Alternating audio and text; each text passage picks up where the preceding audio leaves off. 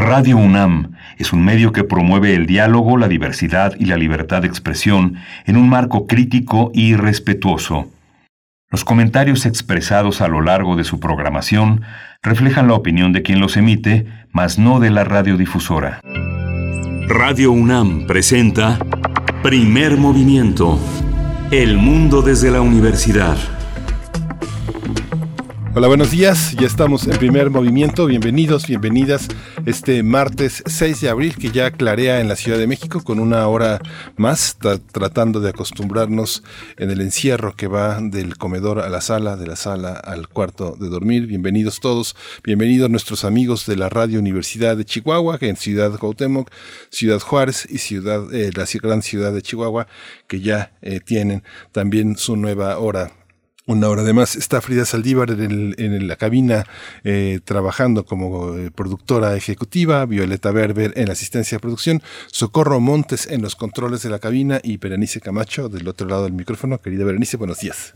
Querido Miguel Ángel Quemain, ¿cómo te encuentras esta mañana? Muy buenos días a toda la audiencia de Radio UNAM, de Radio Universidad de Chihuahua. Por supuesto, también un abrazo para todos ustedes en esta mañana de martes. Vamos a tener un inicio muy interesante, un conversatorio que organiza el Museo Universitario del Chopo. Vamos a estar conversando al respecto. Se titula Arte, Política y Contracultura, el mundo hoy. Y de verdad que tiene invitados e invitadas muy, muy interesantes para hablar pues de estos tres ejes temáticos y de sus dobleces, además eh, con, eh, en medio de una pandemia. Así es que, bueno, estaremos conversando al respecto con Francisco Carballo. Él es subdirector del Centro de Estudios Postcoloniales de la Universidad de Goldsmith en Londres. Es conferencista de Política y Culturas de América Latina.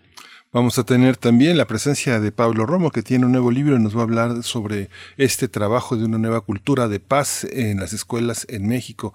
Pablo Romo es miembro del Consejo Directivo de Serapaz y es profesor de Transformación Positiva de Conflictos en la especialidad de Negociación y Gestión de Conflictos Políticos y Sociales en la Facultad de Ciencias Políticas y Sociales de la UNAM. Y hacia la segunda hora, en nuestra nota nacional, hablaremos de la iniciativa Jugo de Nube. Les teníamos por ahí en pausa esta posibilidad y esta charla, que ya la tendremos esta mañana con Luis Gutiérrez Padilla. Él es eh, subdirector de proyectos para comunidades seguras y sustentables de la Dirección General de Atención a la Comunidad de la UNAM, la de GACO. Así es que, bueno, Jugo de Nube, un, proyecto interesante para captación de agua. Eh, vamos a ver de qué se trata y cuáles son sus alcances. Sí, en Brasil la crisis ha sido eh, enorme, ha llegado a, que las botas militares nuevamente hagan presencia. Jair Bolsonaro y los militares es el tema que la doctora Regina Crespo, que tocará esta mañana. Regina Crespo es doctora en Historia por la Universidad de Sao Paulo, es investigadora del CIALC en la UNAM, profesora y tutora en los posgrados de estudios latinoamericanos y letras de la UNAM, y es una de nuestras grandes, grandes traductoras del portuñol y del portugués en México. Así es, ayer que hablábamos precisamente también de Brasil, cuando, cuando estábamos conversando sobre esta historieta de los años de Allende, bueno, también un espejeo a lo que significa Brasil y ahora con esta situación bajo el gobierno de Jair Bolsonaro. Después tendremos la poesía necesaria en la voz y en la selección esta mañana de mi compañero Miguel Ángel Quemain.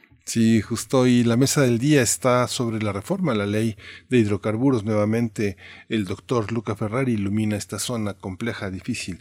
Luca Ferrari es doctor en ciencias de la Tierra, está especializado en la geología regional de México y su temática energética. Él es investigador titular C del Centro de Geociencias de la UNAM en el campus Juriquilla. Es Premio Universidad Nacional 2015 y estará también Francisco Cravioto Lagos. Él es investigador del Centro de Capacitación y Defensa de los Derechos Humanos e Indígenas. Es especialista en actividades de explotación de hidrocarburos en México y movimientos en defensa del territorio.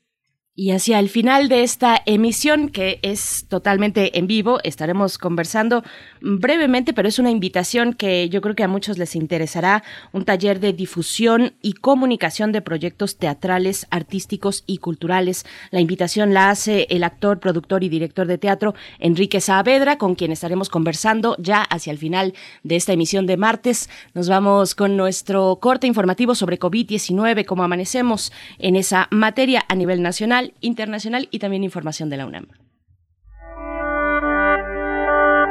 COVID-19. Ante la pandemia, sigamos informados. Radio UNAM. La Secretaría de Salud informó que el número de decesos por la enfermedad de la COVID-19 aumentó en México a 204.399 lamentables defunciones. De acuerdo con el informe técnico ofrecido ayer por las autoridades sanitarias, los casos estimados son 2.445.027. Sí. El Fondo de Inversión Directa ruso anunció un acuerdo con la compañía india Panacea Biotech para la producción de 100 millones de dosis anuales de la vacuna Sputnik, Sputnik B. Eh, con este acuerdo, el Fondo de Inversión Directa ruso espera suministrar la vacuna contra COVID-19 a sus socios internacionales. Así es, y bueno, con eh, en, información de la UNAM, eh, a dos de tres caídas en tiempos de la conquista Quetzalcoatl contra Cristo, es el título de la charla organizada por Comunidad Cultural UNAM, con la participación de Úrsula Camba y Raquel Urroz. La transmisión en vivo de esta charla estará disponible el día de hoy, martes, a la una y media de la tarde por Facebook Live de Comunidad Cultural UNAM. Sí, eh, anunciamos esta mañana también que una montaña en el planeta Marte ahora lleva el nombre de Rafael Navarro, en homenaje al investigador del Instituto de Ciencias Nucleares de la UNAM que falleció el 28 de enero pasado. La montaña está cercana al sitio donde actualmente está el robot de exploración que se llama Curiosity. Hay que destacar que el doctor Rafael Navarro fue líder en el estudio de la astrobiología y colaboró con la NASA en el desarrollo del laboratorio portátil de la misión Curiosity, que ha revisado la química del suelo, rocas y aire marcianos y que ha sido clave en los hallazgos realizados por el robot que arribó al planeta rojo en agosto de 2012. Sí. Vamos a ir a música, vamos a escuchar. Hoy vamos a escuchar a uno de los grandes artistas pop, de los eh, artistas contemporáneos que ha marcado de una manera formidable desde 2015 la escena europea. Es Stromae, maestro al revés, Le Monde à, l'Envers, que es esta canción que se llama Formidable.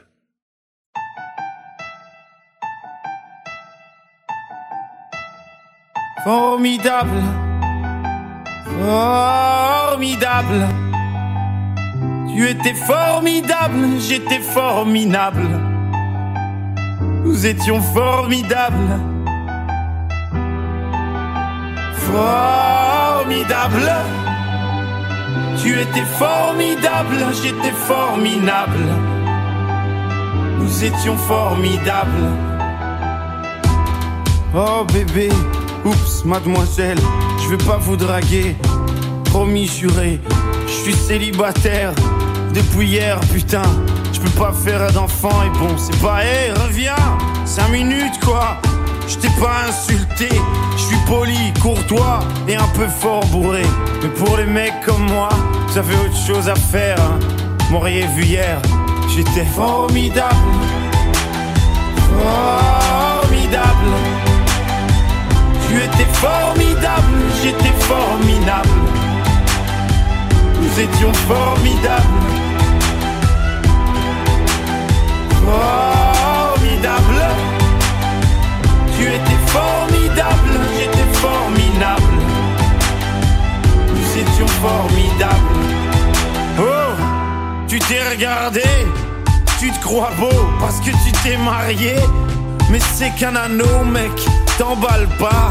Elle va te larguer comme elles le font chaque fois. Et puis l'autre fille, tu lui en as parlé. Si tu veux, je lui dis, comme ça c'est réglé. Et au petit aussi, enfin si vous en avez. Attends 3 ans, 7 ans, et là vous verrez si c'est formidable. Formidable. Tu étais formidable, j'étais formidable. Nous étions formidables. Formidable. Tu étais formidable, j'étais formidable. Nous étions formidables. Hé hey, petite, un pardon petit. Tu sais dans la vie, y a ni méchant ni gentil. Si maman est chiante, c'est qu'elle a tout rouge. Bah, reviens gamin, et qu'est-ce que vous avez tous à me regarder comme un singe vous? Ah oui vous êtes sains vous bande de macaques, donnez-moi un bébé singe, il sera formidable. Formidable. Tu étais formidable, j'étais formidable. Nous étions formidables. Formidable. Tu étais formidable, j'étais formidable. Nous étions formidables.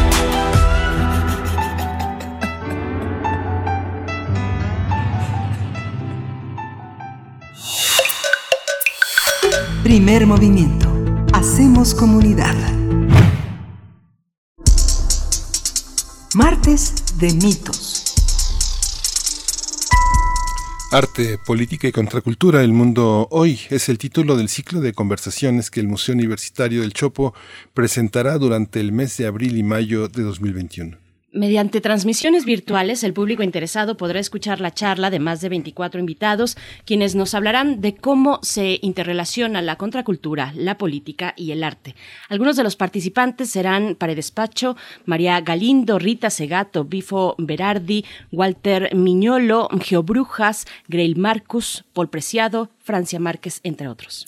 Por ejemplo, José Luis Paredes Pacho, músico y director actual del Museo del Chopo, considera que existen distintas formas de disidencia. Por tanto, no hay una sola contracultura, sino muchas, y advierte que si todos los grupos heterogéneos coinciden en algo, es en su voluntad de disentir del mainstream. En torno a los feminismos, María Galindo plantea que estas luchas constituyen una propuesta de revolución, un cambio estructural del orden establecido y no la incorporación de las mujeres a las mismas estructuras patriarcales. A su vez, Rita Segato señala que la contracultura fue importante para su generación, pues le colocó un nombre a la insurgencia simbólica y a la insurgencia artística. Para muchos, la palabra contracultura es el máximo referente de las agitaciones juveniles de los años 60. Sin embargo, existen varios conceptos para referirnos a estas posturas que van desde la simple contestación hasta la búsqueda de crear algún tipo de heterotopía. Algunos conocemos como culturas subterráneas, comunidades intencionales o experimentales, outsiders, bohemias, culturas de resistencia, automarginación, autogestión, entre otras. Las eh, conversaciones de los especialistas se van a transmitir por Facebook Live y el público interesado podrá consultar la cartelera en el Museo Universitario del Chopo.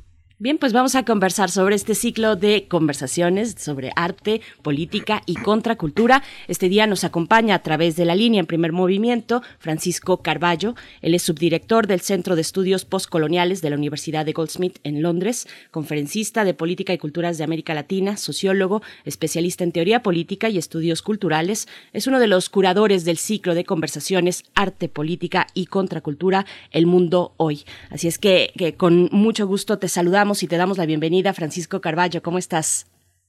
Hola, Berenice. ¿Qué tal? Hola, Miguel Ángel. Mucho gusto estar con ustedes. Hola, mucho gusto de escucharte. ¿Cómo, eh, la primera pregunta, Francisco Carballo, ¿cómo, eh, cómo elegir a las figuras precisas para mirar eh, desde observatorios particulares cuestiones que generalmente son de una enorme invisibilidad? ¿Cómo, se seleccionaron estas 23 ideas sobre la contracultura, el arte, el mundo de hoy? A ver, eh, es, una gran pregunta, Miguel Ángel, porque no, fue fácil seleccionar gentes que pudieran. Yo te diría que eh, empezamos por, tres ejes distintos. Uno, que tenemos que volver a pensar la política. Los políticos están haciendo un muy mal trabajo al pensar la política. Están eh, repitiéndose y no inventan este, vuelven un poco atrás. Y aquí me refiero a todos los el espectro ideológico. Entonces queríamos traer nuevas ideas políticas. Y en, ese sentido hay dos eh, asuntos claves. El primero es el feminismo y el segundo es la descolonización. Dos debates que están muy presentes en el, el mundo contemporáneo. La otro tema que nos importaba mucho tocar es el asunto del arte y ahora no solo porque estamos trabajando en el Museo Universitario del Chopo, sino porque queremos pensar que hay otra manera de hacer arte, ya no un arte que está completamente basado en el objeto que se va a colgar en las paredes, sino que hay que redefinir la labor del arte y del artista. Y en buena medida se trata de construir, como ustedes lo hacen cada mañana, construir comunidad, construir relaciones sociales más que productos para vender en el mercado. Y el tercer término que nos importaba, que también tiene mucho que ver con la herencia del Museo del Chopo, es pensar qué queda de ese término tan hermoso y tan confuso como es el de contraculturas. Si necesitamos hablar en contraculturas en plural, o quizás tengamos que desprendernos de ese concepto que nos acompañó durante buena parte del siglo XX y hasta hace poco, y que sin embargo hoy vemos que está mudando de bando, que se está volviendo un poco el, el, patrimonio de las nuevas derechas, de los nuevos fascismos, ¿no? Entonces eso lo decimos con cierta ironía, pero pero hay que prestar atención hasta qué punto la contracultura hoy ya no pertenece a las izquierdas, sino se está volviendo patrimonio de las derechas. Francisco, ¿por qué, ¿por qué hay un conflicto cuando hablamos de contracultura, de la palabra, del concepto contracultura y cómo ¿Cómo lo están planteando ustedes, los organizadores, eh, en esta palabra en el siglo XXI? ¿Cómo, ¿Con qué está interactuando esta idea o lo que se haya, o lo que haya mutado dentro de ella en el siglo XXI? Pero primero nos interesa pensar que hoy las contraculturas vienen en plural y que en ese sentido tenemos que pensar, por ejemplo, las, las distintas variantes del feminismo, tenemos que pensar eh, cómo la descolonización está creando una cultura distinta y está poniendo en cuestión muchas de las cuestiones que, animaban la política contracultural, que era, era generalmente una política blanca que nos venía de los países del norte y que nosotros copiábamos o tratábamos de adaptar a nuestras realidades. Ahora lo que estamos viendo es que desde América Latina, por ejemplo, que pasa también en África y en Asia, se están pensando nuevas tradiciones para, para eh, poner en cuestión el Estado-Nación, las culturas que han sido dominantes, las tradiciones culturales que hasta ahora nos han informado. Entonces, esa es, una parte importante, pero también nos interesa hablar con gente que fueron fundamentales en, definir las contraculturas de su tiempo, gente como por ejemplo Franco Berardi en Italia, que pues eh, en buena medida todo lo que ha pasado contraculturalmente desde los años 60 hasta acá, Franco ha sido parte de ello o gente como Craig Marcus, el gran crítico cultural norteamericano que ha, que ha sido el, cronista de la contracultura en Estados Unidos. Y, en eso queremos también hacer un homenaje a esas tradiciones, ver, insisto, qué es lo que queda de todos de, aquella herencia. No, no se trata de rechazarla eh, del todo, pero sí se trata de, de, ponerla en cuestión. Aquí la, la, la cuestión de estas viejas, eh, estas, estas bisagras que cronican el, el, mundo de ayer y las nuevas miradas que eh, están en el mundo de hoy, tiene en este programa eh, muchos momentos importantes y desafiantes. Uno es el 12 de mayo que vamos a tener Estados Unidos después de Trump, una exploración cultural.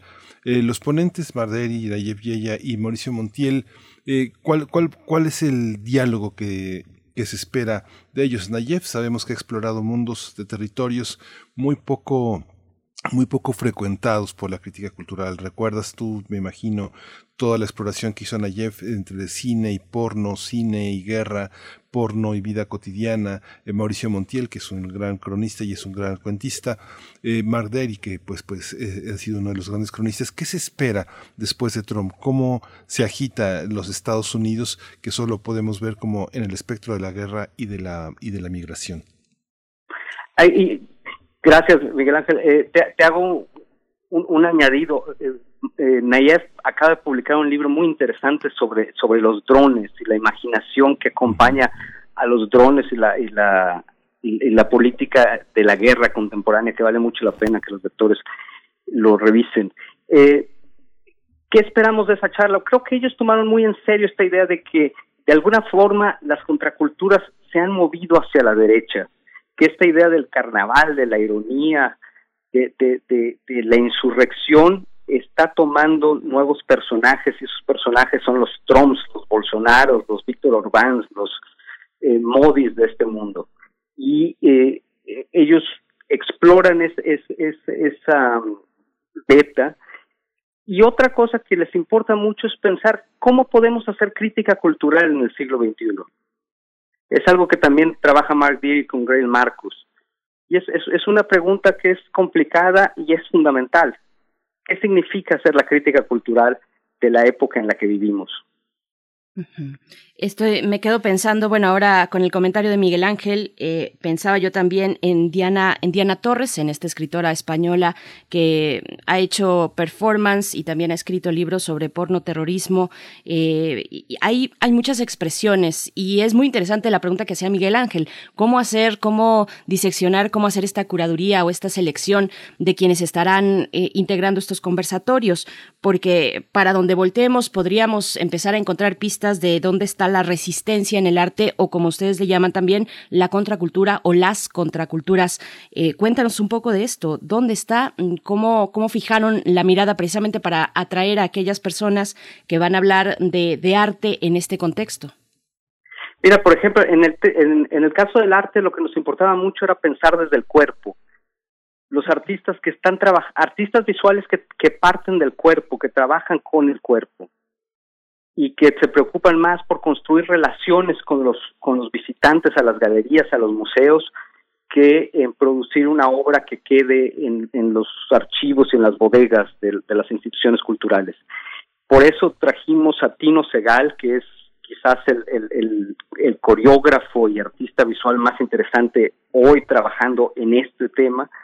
Y la otra gran coreógrafa que invitamos fue María eh, una eh, coreógrafa chipriota, artista visual, que también se preocupa mucho por este asunto del, del cuerpo, no, no, no empezar por eh, tratar de romper esta idea cartesiana de, de la primicia de, la mente y hacer un, un, arte que nazca del cuerpo y que los ritmos del cuerpo sean los que influyan en, en, la construcción de, de la obra. Eh, pero también tenemos gente como por ejemplo María Galindo, que es, es una, una performance boliviana, que su, su trabajo es mucho más eh, de calle, es mucho más de contestación del poder. Tenemos a, Paul Preciado, que como ustedes saben es uno de los eh, teóricos más importantes escribiendo no solo en español, quizás escribiendo en, en Occidente en relación a temas del cuerpo, en relación de de, de, género y de la, la posibilidad de transformarse uno mismo. Y eso creo que es una de las cosas que nos importaban mucho. Algo que dice Berardi y que también es importante para Paul Preciado, las grandes revoluciones del día de hoy no se dan en las calles, se dan en las conciencias, en los cuerpos, en nuestros cuerpos y en nuestras conciencias. Ese es el gran campo de batalla hoy. Una cosa que me parece interesante es que muchos de estos espacios ya han pasado por México. Ahora que hablas eh, de la danza, tal vez la danza es uno de los, uno de los territorios más abandonados, más eh, lamentables en México y el Museo Universitario del Chopo ha sido uno de los escenarios fundamentales de las danzas, no solo de la danza, sino de, de las danzas. Y escogieron eh, el mundo anglosajón, eh, de justamente eh, Osin Monaghan y Lizzie Sells de Reino Unido y de Irlanda, este, y de Irlanda, el caso de Monaghan. ¿Por qué no pensar eh, en, en, el mundo convencional de los belgas? ¿Hay un mundo, hay un mundo vanguardista, contracultural de la danza, de las danzas? En, en, en el mundo anglosajón o no en el, mundo, en el mundo en el mundo que vivimos. Generalmente mucho de lo cuando nos traían ballet o, danza contemporánea eh, del más alto nivel por ejemplo en festivales como el festival centro histórico como el festival cervantino nunca podía faltar eh, nunca podía faltar eh, Bélgica o Canadá pero casi todos habían estudiado o en Irlanda o en Inglaterra. Es muy curioso cómo entre nuestros bailarines, entre los más destacados, han pasado por esas escuelas. ¿Qué tiene Irlanda, qué tiene Reino Unido en el territorio de la danza como para traerlos? Eh, a ver, eh, por, por, un lado, la, la, escuela inglesa sigue siendo importante en términos de definir los, los patrones de la danza contemporánea, pero aquí para este ciclo de conversaciones nos interesaba traer esa gente que viene del mundo de la danza, como Sigal y, y, Hasabi, y que se han mudado de escenario, ya no en lugar de, enseñar sus coreografías en, en, los escenarios de los teatros, las han movido hacia las galerías, hacia las plazas públicas y han deconstruido un poco lo que es la danza. Que eso también nos interesa mucho primero mover la danza de los lugares habituales a lugares que son eh, de alguna forma extranjeros al, al, al, mundo de la danza y por el otro es la cuestión de, de, cuestionar qué es el cuerpo, qué es la, labor del, coreógrafo.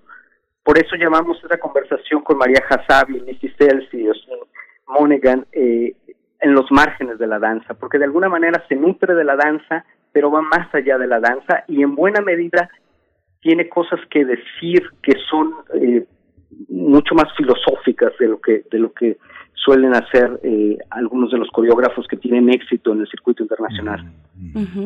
Eh, Francisco, yo aquí veo eh, de lo blanco, de lo único, de, del privilegio incluso de los países que colonizan que, colonizaron en su momento, cómo, y que todavía, por supuesto, eh, cómo, cómo lo están planteando ustedes. ¿Qué, ¿Qué, es lo que estás viendo? Cuando hablas del cuerpo, donde eh, es el mismo cuerpo el que recibe, el que es atravesado por las luchas, por el trabajo, eh, en su momento de la negritud, eh, de aquellos que construyeron las ciudades en los Estados Unidos, pero también en el resto del continente eh, americano. En fin, veo varias cuestiones que, que, están ahí cuestionando esa idea de Occidente. ¿Cómo lo plantean? Sí, e, este, esta es una colaboración entre el Museo del Chopo y el Centro de Estudios Postcoloniales de Goldsmith. Y en, en Goldsmith lo que estamos haciendo en este centro es justamente esa, ese, cuestionamiento de, de, lo que llamamos colonialidad. Y aquí seguimos a, al, gran sociólogo peruano Aníbal Quijano. Eh, son 500 años en los que hemos vivido bajo el dominio de Occidente. Y de alguna manera una de las cosas que son interesantes hoy es que estamos llegando al fin de, de, ese, de, ese periodo. Eh, y, y nos interesa un poco pensar cómo, ¿Qué queda de las ruinas de la colonialidad? Como dices, Berenice, seguimos todavía un poco bajo el influjo. Mira, lo que se trata aquí es de pensar cómo podemos ir más allá de la colonialidad, cómo podemos eh, revivir nuevos lenguajes que fueron eh, pisoteados durante 500 años, cómo podemos eh, pensar el asunto del cuerpo, cómo podemos pensar asuntos de, de, de otras, otras formas de conocimiento, cómo están enfrentando a la colonialidad, por ejemplo, eh, los grupos originarios de, de, de lo que también llamamos América Latina. En fin, sí, este, este es uno de los temas que son centrales para, para el ciclo. Sí, hay un tema, Francisco, que es muy, muy, muy interesante, que parece ser la contracultura, la, contracultura, pero que desde mi punto de vista no lo es, que es eh, una parte de, de, de lujo y el comercio sexual, una parte de la delincuencia de cuello blanco que se exhibe en los grandes centros monetarios y de lujo del mundo, la parte desafiante de los narcotráficos y de la venta de ilusiones a través de las drogas, el control de las juventudes, cómo todos estos personajes exhiben un enorme poder frente a lo que, en los términos en los que tú estás hablando ahora, concebimos lo occidental, la entre el occidental está las grandes universidades centrales, eh, la policía, los grandes tribunales que se discuten, las cortes estadounidenses, las cortes británicas. ¿Cómo entender esta, esto es contracultura? ¿Cómo se observan esta irrupción de este, de este mercado que, que destruye eh, lo artístico, que destruye la filosofía, que destruye la educación? Bueno, supongo supongo que este es la, el, el, último canto de cisne de, la colonialidad, una que, eh, que ya no ya no lleva la impronta de, de, las grandes corporaciones o de los grandes imperios, sino de, del último la última cara de la, de la colonialidad que es el crimen organizado, ¿no? Y que eh, sigue haciendo los mismos destrozos que hacían sus pares legales tenemos dos ponentes, por ejemplo, colombianos, Francia Márquez, una activista afrocolombiana que quizás se lance a, la presidencia de Colombia, y Hernando Chindoy, dirigente de la Nación Inga de Colombia, también en el Putumayo. Los dos están amenazados de muerte por los paramilitares colombianos. Eh, según los paramilitares, la existencia de esta gente pidiendo los derechos de sus comunidades y defendiendo la integridad ecológica de sus territorios, es una afrenta brutal a lo que los paramilitares están tratando de hacer, que es quedarse y devastar los territorios. Es una forma de explotación, de extractivismo, de una manera eh, brutal.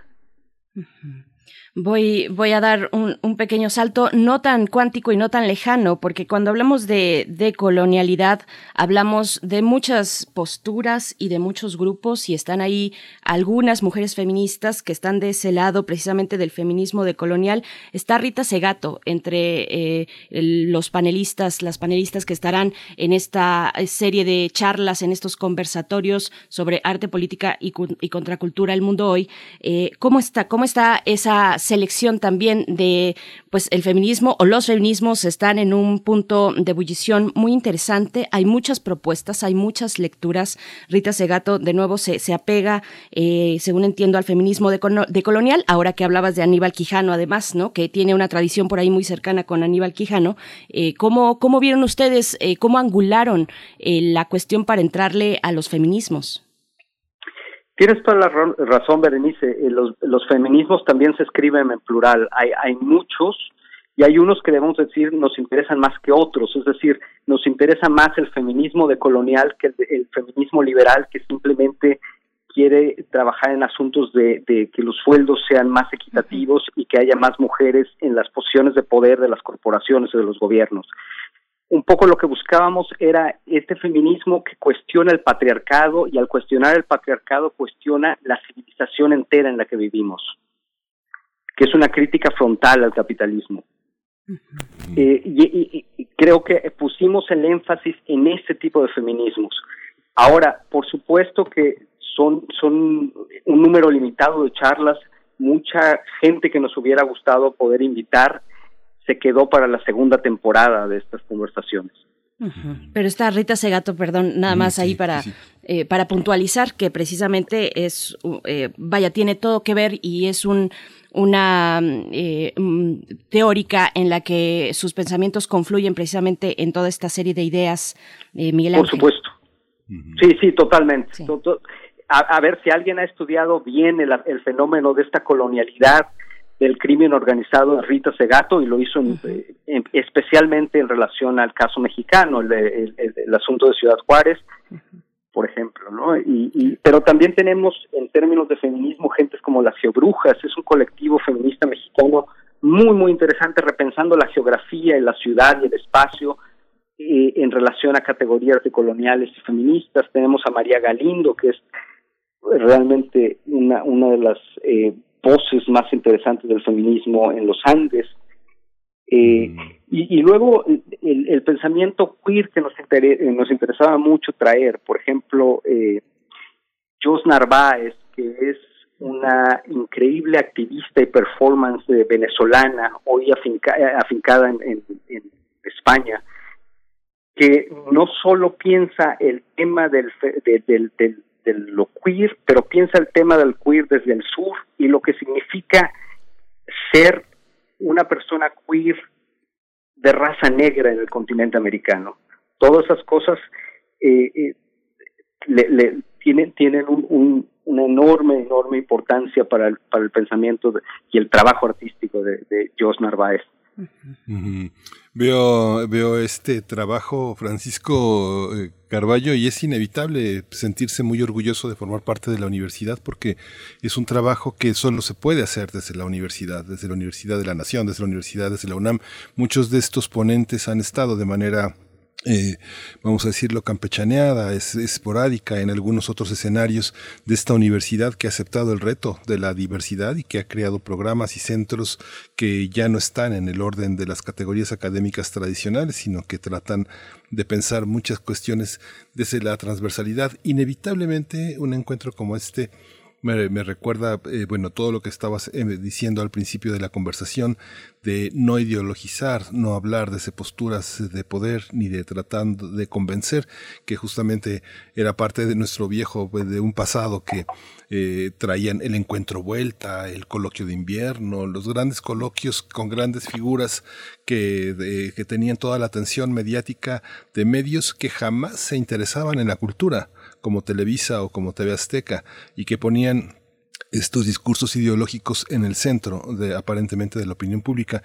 ¿Qué significa hacer una, un trabajo como este? ¿Cómo funciona en torno a la, memoria inmediata de nuestro mundo académico, de nuestro mundo político y filosófico? Ángel, es, muy interesante que, hagas esa pregunta porque de alguna manera en los últimos días nos han, la gente ha recordado esos encuentros famosos de Nexus y Vuelta que sucedieron, supongo, hacia finales del siglo, ¿no? Cuando, cuando parecía que solo había un paradigma y el paradigma liberal. eh, así que de alguna manera estamos tratando, nunca lo pensamos así, pero da la impresión de que estamos haciendo el lado B de esos, de esos, de ese tipo de encuentros. Pensar desde los márgenes, pensar desde el del, Museo del Chopo en, Santa María de la Ribera, pensar que el, mundo no necesariamente pasa por los, los estudios de, televisión azteca y de Televisa, sino que también se puede pensar el mundo todo desde, desde los márgenes. Eh, y, y, claro, ¿quién más podría albergar este ciclo, este, este ciclo de, de conversaciones que la Universidad Nacional Autónoma de México. Es, una institución que, que se dedica a la pluralidad, a la inteligencia, a la apertura y que no solo es luz de México, sino es luz del, del, idioma español en, su conjunto. Y creo que cuando eh, invitamos gentes a participar de este ciclo, el hecho de que la UNAM estuviera detrás era una, un, un, aliciente extra. Creo que gentes como Walter Miñolo, como Rita Segato, como María Galindo, han tenido siempre una relación de privilegio con la UNAM. No, ser intelectual en América Latina o ser académico en América Latina o ser activista en América Latina y no pensar en la UNAM como un faro eh, es imposible, ¿no? Francisco, ya nos estamos acercando al cierre, pero me quedo pensando en, que estamos hablando de una parte o de la parte, una parte muy rica y muy plural, de, pero finalmente del espectro, los feminismos, las resistencias decoloniales, incluso los grupos defensores de medio ambiente, en fin, todos ellos son movimientos sociales que, que rebasan, digamos, por la izquierda a la política institucional. Tú empezabas la charla hablando del Estado-Nación, del modelo tradicional de hacer política, de cómo, eh, pues no sé si está caduco o, o, qué le hace falta para poder eh, tender esos puentes con la ciudadanía, pero, pero por otro lado también hay otros movimientos sociales que rebasan no por la izquierda, sino por la ultraderecha. Eh, los, los que vemos con Trump, por supuesto, los, que, las, los grupos de ultraderecha en Europa, en fin, eh, grupos más pequeños, pero también en América Latina, cómo, cómo pensar esos grupos y esas expresiones de ultraderecha en el contexto de este concepto que nos ha guiado, que es la contracultura. Tienes toda la razón, Berenice. Es, es una de las cosas que nos preocupan particularmente. ¿Hasta qué punto las derechas se están apropiando del vocabulario de las contraculturas? Y ahora se dicen defensoras de la libertad y del humor y de la risa y de cosas que es, son, son absurdas cuando pensamos en, en la extrema derecha, que es ellos son los que cancelan el pensamiento, ellos son los que cancelan la posibilidad de existir.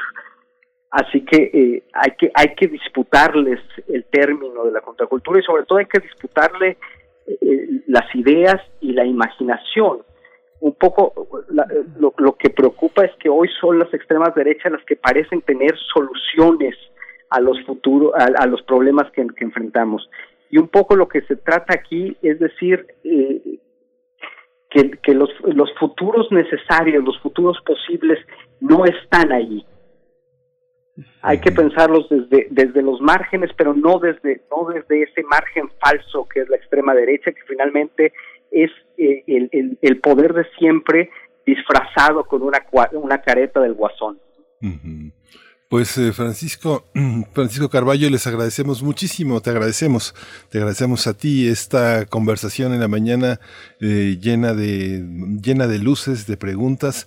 Francisco Carballo, eh, Lizzie Cels y Pacho Pacho Paredes hicieron la curaduría que inicia hoy, hoy 6 de abril hasta el 18 de mayo, eh, martes y jueves a las 12 horas en el horario de la Ciudad de México. Lo vamos a ver por Facebook Live y, a distancia, pero, pero muy cerca, muy cerca y haciendo un patrimonio que quedará también registrado en el espacio del Museo Universitario del Chopo, pues un museo muy cercano a la gente, con muchos organizadores, mucha confianza del mundo en nuestra universidad y en el Museo Universitario del Chopo. Francisco Carballo, ¿algo que quieras agregar para despedirnos? Quiero, quiero eh, nada más agregar que, que ha sido muy lindo poder hablar con ustedes soy cuando cuando estoy en México los escucho con cada mañana, así que me, entusiasma mucho haber podido estar con ustedes hoy. Muchas gracias. Muchas gracias. Igualmente, Francisco Carballo, bueno, ha sido una, una, charla muy rica para esta mañana de martes. Está hecha la invitación para que se acerquen al conversatorio, al ciclo de conversaciones que organiza Museo Universitario del Chopo, Arte, Política y Contracultura El Mundo Hoy, que inicia precisamente el día de, de hoy. Muchísimas gracias por, por esta charla, Francisco. Gracias, buenos días. Buenos días. buen día. Nos vamos a ir con música. Casino Shanghai, Cuerpos Huecos es la canción.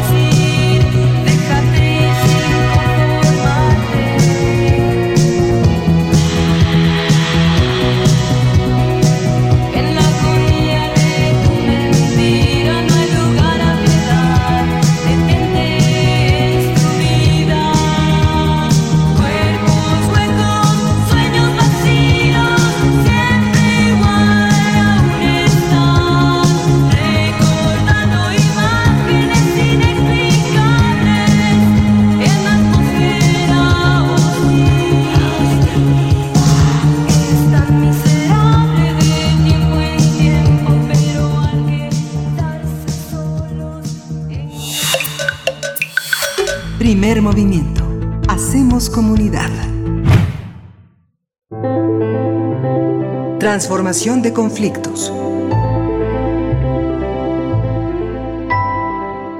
Mucho gusto saludo esta mañana a Pablo Romo. Él es miembro del Consejo Directivo de Serapaz y es profesor también de la Facultad de Ciencias Políticas y Sociales de la UNAM para hablarnos en esta sección dedicada a la cultura de paz, precisamente para hablar de una nueva cultura de paz en las escuelas de México. Pablo Romo, ¿cómo estás? Bienvenido. Buenos días de martes. ¿Cómo te encuentras? ¿Qué tal? Muy buenos días, muy bien. Aquí este, escuchándoles y con ah, la novedad para nuestro auditorio que mm, han salido una colección de libros interesantes que pueden acceder del público en general y que está dirigido ciertamente a la comunidad docente de las escuelas primarias y a los familiares, a los papás, mamás, de las niñas y niños de las escuelas en el país. Eh, es importante, me parece, que el esfuerzo que se está haciendo para eh, recuperar la ética y el civismo en las escuelas em, eh, primarias, cosa que se había eh, hecho puesto de lado en el pasado. Creo que hay una, un intento serio, importante de la recuperación de la formación cívica y ética de las niñas y los niños en las escuelas, y tanto de primaria como de secundaria. De hecho, hay una renovación de todos los libros eh, de, texto gratuito en, eh, que se reparten en todas las escuelas y que ya han sido repartidos. Y ahora viene un complemento que puede ser interesante para nuestro auditorio, que es un conjunto de libros que han salido hace poco y que se llama la colección eh, Ciudadanía, que pretende em, dar un complemento, fortalecer la discusión a los colectivos eh, docentes y a los familiares de los niñas y niños de las escuelas primarias en la formación de, de una cultura de paz, de derechos humanos y de ética y civismo. Digamos, en el fondo trata de recuperar eh, algo que se ha ido erosionando con el paso de los años y que eh, no había tenido eh, más eh, apoyo en las escuelas que simplemente el portarse bien, como si fuera una norma bastante este universal. En realidad, eh, estos nuevos libros que están saliendo y que pueden ser consultados en, en la página de la CEP o en conalitech.cep.gov.mx, eh, ayudan a, a, diversos temas. Leo los títulos como para ayudar un poco a la orientación de lo que va a significar empezar en las escuelas el trabajo para construir la paz. El primer, el primer eh, número de esta colección se llama Hacia una cultura de paz y no violencia en la escuela. El segundo es eh, de José Antonio Paoli, Construyendo Equidad. Se llama este libro que es Las actividades para el diálogo y la colaboración entre la escuela y las familias. Es un trabajo, es un esfuerzo por construir la equidad. Hortensia Moreno Esparza es la autora del tercer eh, libro de esta colección que eh, recupera la voz de las niñas, así se llama, la voz de las niñas, y, y es una serie de reflexiones sobre la igualdad de género en las escuelas. El cuarto es del autor Víctor Aurelio Zúñiga González, que trata de la inclusión, reconocimiento y justicia en la escuela. Una tarea docente es justamente el tema de la inclusión, reconocimiento y justicia en la escuela. El, eh, el, último libro todavía de esta colección, que seguramente seguirá este, publicándose más, uh, más libros que son insumos para la discusión, para la reflexión en las escuelas de los eh, papás, mamás, tutoras, tutores, acompañantes de niñas y niños de las escuelas primarias en el país y los maestros y maestras este y todos aquellos que participan y cooperan en la en la educación de las niñas y niños pueden ser insumos muy ricos. El último de estos libros de esta primera ejercicio de puesta eh, al día en temas importantes para, para la construcción de paz, para la construcción de nuevas relaciones entre las niñas y los niños en las escuelas, es de Norma Alicia del Río Lugo. Vidas en familia se llama. Es un, eh, eh, dice, espacios de identidad y refugio. Y son temas importantes, son temas fundamentales para las escuelas. Esta colección es eh, de que se llama Ciudadanía, es eh, el trabajo conjunto de la Secretaría de Educación Pública y la UNESCO, la Organización de Naciones Unidas para la Educación, la Ciencia y la Cultura. Y estos tomos intentan, insisto, en eh, dar insumos en la discusión en las escuelas primarias. Su principal intención, dice la presentación, es favorecer la creación de entornos escolares y familiares donde la niñez reciba una atención educativa de excelencia, pero también protección y afecto, de modo que se practique la paz, la igualdad entre géneros, la equidad, la inclusión, la interculturalidad, eh, el, sentido de justicia social y el cuidado ambiental entre otros valores fundamentales de una ciudadanía para el siglo XXI. Esto, esto está enmarcado dentro de los objetivos del milenio, por un lado, dentro de lo que se ha planteado como la nueva escuela mexicana, y también es el impulso para recuperar y retomar el sentido de una formación cívica y ética, en donde la violencia como una estrategia de confrontación sea la última de las expresiones y en la búsqueda de, la transformación positiva de los conflictos se busquen otro tipo de estrategias como el diálogo, como la búsqueda de consensos, como la mediación, como el arbitraje, como eh, la participación eh, en eh, círculos de paz. Me parece que puede ser algo importante para nuestro auditorio para recuperar estas cosas que parece que son este que pasan un poco de lado, pero que son buenas noticias al menos. Creo que son buenas noticias en las escuelas para tener eh, elementos, herramientas, una caja de herramientas que se lleven a la escuela para eh, reducir el bullying, reducir la violencia en las escuelas, que son expresiones, evidentemente, son espejos de una sociedad que sufre de una polarización, de una tensión, de una violencia muy, muy noticia el día de hoy. Y creo y invito a nuestro auditorio a que conozcan estos libros que están ilustrados de una manera maravillosa, que tienen unos, este, unas imágenes fantásticas, este, que también son, este, parte de este diseño y de esta, esta invitación para transformar nuestra manera de relacionarnos con los demás.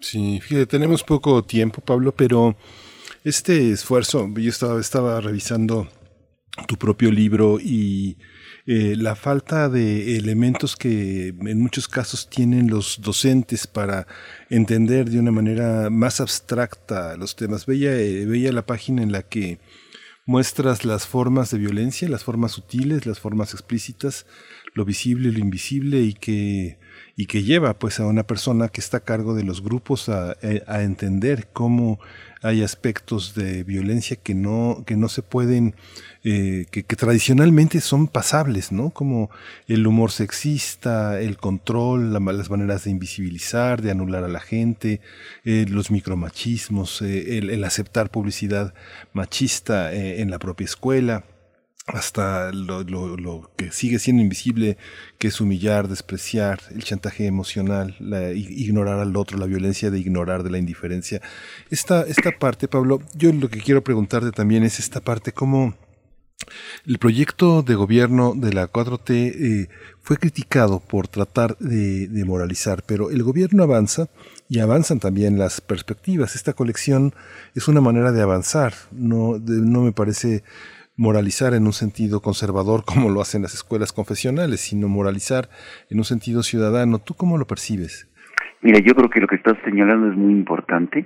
Va a ser eh, para algunos profesores, para algunas eh, maestras, para algunos eh, padres y madres de familia, sorprendente en el sentido de que se señala con mucha claridad que cosas no debemos de aceptar, ¿no? Desde chistes misógenos o este eh, eh, que humillen eh, eh, algún tipo de personajes migrantes qué sé yo. Este creo que es importante va a ser sorprendente porque señala claramente cómo construir culturas de paz muy desde abajo. Desde los niños las niñas que empiezan a contarse chistes y a veces no entienden ni siquiera el sentido del chiste, pero se ríen, ¿no? Aquí creo que se revelan este tipo de cuestiones hasta cuestiones un poquito más serias como el bullying, como el maltrato y en qué hacer en caso de qué hacer en caso de violencias un poco más fuertes. que a veces los profesores normalizan estas situaciones como bueno, son niños, no es normal este o bueno pues es el hijo del fulano no el señor que este no sé qué sé yo no el carnicero de esquina entonces por eso golpea de esa manera. Yo creo que eh, normalizamos en la escuela mucho y creo que estos libros en general los eh, los que han salido ahora hasta la fecha son estos cinco creo que de alguna manera intentan deconstruir un discurso de normalización de la violencia de la de la eh, de, de construyen el el paradigma machista y patriarcal y con en, silencio fíjate o sea no son noticias de primera plana pero este creo que son fundamentales para eh, que en las escuelas tengan las maestras y maestros elementos y herramientas adecuadas para ir deconstruyendo estas violencias que las viven a diario y por el otro lado empezar a construir nuevas maneras de relaciones pacíficas. Creo que esto es importante sin este, sin eh, moralizar, como dices, ¿no? en el sentido de la palabra, sino recuperar un sentido de lo que son eh, el bien y los valores fundamentales de las relaciones y de la convivencia humana. Pues Pablo Romo, nos alcanzó el tiempo, se quedan muchas reflexiones aquí con esto que nos presentas, hay que darle seguimiento a esta colección de libros porque sí, no son primeras planas, pero son fundamentales los temas que abordan y que, y que se desarrollan ahora también en el momento de la pandemia. Ojalá tengamos oportunidad contigo y con otros especialistas de acercarnos a, la práctica ya de, de, estos materiales para, para ir orientando también a las y los profesores, a las madres y padres de familia, cómo acercarse cómo tener esta sensibilidad y esta capacidad de mediación entre las y los chicos que, bueno, están inmersos ahora en estos tiempos tan complicados como lo estamos todos, pero bueno, con estas herramientas que nos compartes, te agradecemos mucho, Pablo Romo, y bueno, te, deseamos un muy buen día. Ojalá pronto podamos darle continuidad a, este, a esta colección de libros. Gracias, Pablo. Muchísimas gracias. Gracias, Pablo. Pues adiós a la, radio universitaria, Radio Universidad de Chihuahua. Nos escuchamos mañana de 6 a 7, de 7 a 8. Quédese aquí en primer movimiento. Regresamos en unos minutos. Síguenos en redes sociales. Encuéntranos en Facebook como Primer Movimiento y en Twitter como arroba PMovimiento. Hagamos comunidad.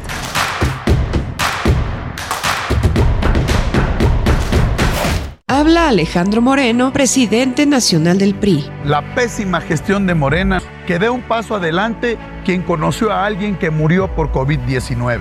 Que dé un paso atrás quien conozca a alguien que no le alcance el dinero para nada. Que dé un paso adelante quien conozca a alguien que vive con miedo por la inseguridad. Todos enfrentamos los mismos problemas. Demos un paso adelante por México. Vota PRI candidatos a diputados federales postulados por el PRI. Durante años, a la mayoría de mexicanos nos vieron como borregos. Por eso, hoy en México, unos pocos tienen muchísima lana y la mayoría no tiene casi nada. Pero las cosas están cambiando. Se han eliminado los privilegios, los lujos y se ha frenado en seco a la corrupción. Todavía queda mucho por hacer, pero el México de hoy va por el camino correcto. Y desde el PT seguiremos apoyando e impulsando la transformación que hemos iniciado por ti. El PT está de tu lado. Con Morena, las grandes decisiones del país las toma la gente. El pueblo guía nuestro proyecto de transformación. Hoy su voz suena más fuerte que nunca. El pueblo participa en la construcción del destino de México este movimiento es suyo. El pueblo elige a sus representantes y el destino de los proyectos y recursos de la nación que son suyos también. Nosotros respetamos la voluntad popular. Con Morena, el pueblo manda. Morena, la esperanza de México. Para conocer la música y los nuevos sonidos que se están haciendo en este tiempo, escucha testimonio de oídas música nueva en voz de sus creadores y sus intérpretes. Martes y jueves, 1 a.m. Retransmisiones, sábados y domingos a la misma hora. 96.1 FM, 860 AM. Nos dicen conservadores porque sacan provecho dividiendo a los mexicanos. Dicen que soy conservador porque quiero conservar mi trabajo y el de mi gente. Dicen que soy conservadora porque quiero conservar el medio ambiente. Dicen que soy conservadora porque quiero conservar mi salud y la de mi familia. Conservadores, somos todos. PAN, Acción Nacional, Estado de México. Las mentiras caen por su propio peso. La improvisación y la incapacidad agravaron la enfermedad y el dolor el fanatismo y la irresponsabilidad generaron más muertes que se pudieron evitar. Lo están haciendo muy mal. ¡Alto! Pongamos un alto a Morena y al criminal manejo de la pandemia. Va por ti, va por tu familia, va por México. Vota PRD. Ella es Rosa y su esposo Juan, y tienen derecho a vivir con bienestar. Por eso promoveremos entregar vales de canasta básica como apoyo emergente a las personas que perdieron sus ingresos por la pandemia. Y que el gobierno invierta en producir medicinas para garantizar su abasto en todo el país. En El Verde sabemos que todas las familias mexicanas merecen oportunidades para vivir mejor.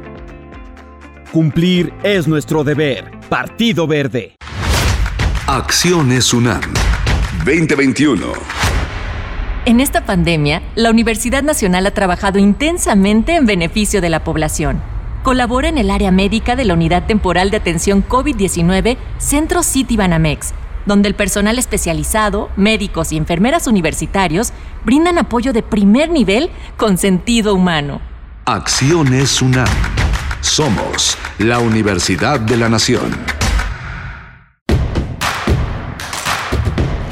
Encuentra la música de primer movimiento día a día en el Spotify de Radio UNAM y agréganos a tus favoritos.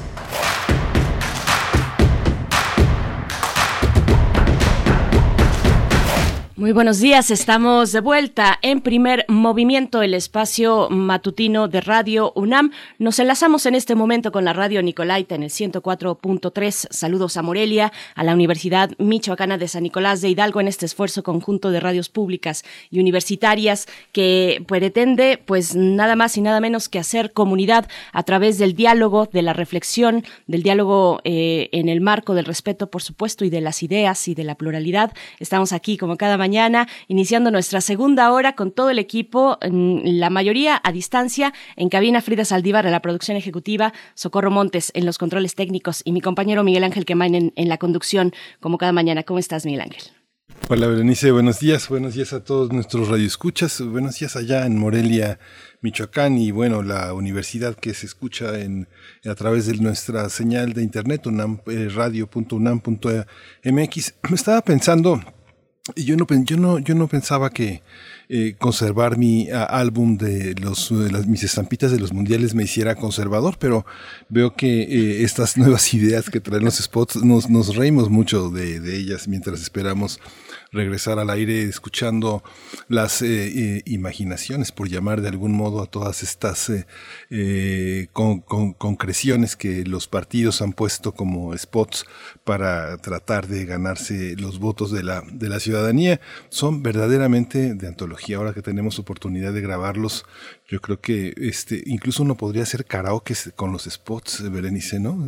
Este, una larga sesión cuando acaben estas campañas, ¿no? Yo creo que ya se ha intentado y está y está muy divertido. A veces nos hacen levantar una, no solo una, sino dos cejas cuando estamos escuchando los spots. Bueno, ahí está. Estamos en plena eh, momento ya de campaña. Ya arrancaron las campañas, llegaron con el nuevo horario, así es que bueno, estamos aquí también siempre esperando sus comentarios al respecto. Como ya también nos dicen acá en redes sociales. Eh, en Twitter. Bueno, venimos de hablar de la cultura de paz y esta serie de publicaciones de la Secretaría de Educación Pública. Estuvimos conversando con Pablo Romo al respecto, estos materiales para padres de familia, para madres de familia y profesores también.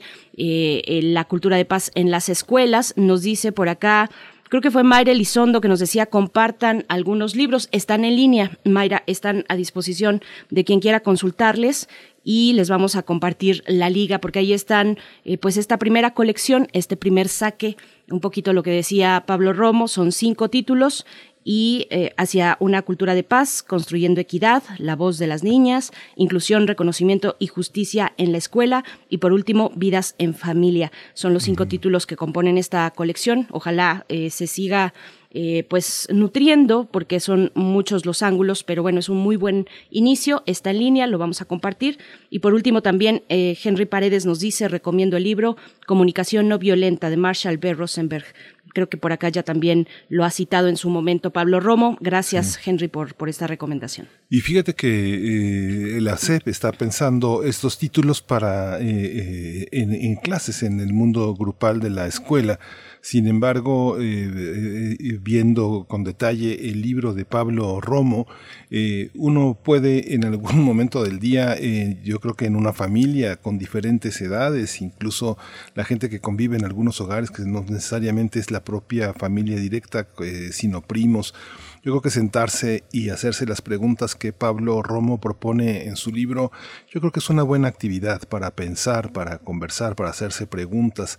La manera en la que Pablo Romo en su libro propone la manera de, preguntarse, creo que no es solo, no es solo para la escuela, creo que sirve, sirve para el trabajo, sirve para el trabajo en equipo, sirve para la, para la familia. La cultura de paz es un ámbito mucho más, mucho más amplio que el de la escuela nada más. Y de la, y, y, que de la educación cívica también, que bueno, hay que, hay que eh, tener esa charla, querido Miguel Ángel. Hay que hablar de la educación cívica hoy, hay que hablar de estos materiales, hay que hablar del contexto de pandemia y de las necesidades socioemocionales que tienen eh, pues estudiantes y también docentes en estos momentos bueno, pues vamos a tener para esta hora, para nuestra segunda hora, vamos a estar conversando en nuestra nota nacional sobre la iniciativa Jugo de Nube. Vamos a ver de qué se trata. Es una iniciativa eh, de la de GACO y precisamente vamos a estar conversando con Luis Gutiérrez Padilla, subdirector de proyectos para comunidades seguras y sustentables de la Dirección General de Atención a la Comunidad, la de GACO de la UNAM. Vamos a ver de qué se trata este pues sistema novedoso, esta buena propuesta para la captación de aguas para darle la vuelta precisamente a la escasez y hacerlo de manera eh, comunitaria, de manera cercana y cotidiana entre nosotros sin esperar que pues ahí hay un debate también, ¿no? El juego y, las obligaciones que tiene el gobierno frente a las capacidades que pueda tener la ciudadanía también de gestionarse sus propios eh, recursos. Pero bueno, estamos hablando del agua, ni más ni menos, Miguel Ángel.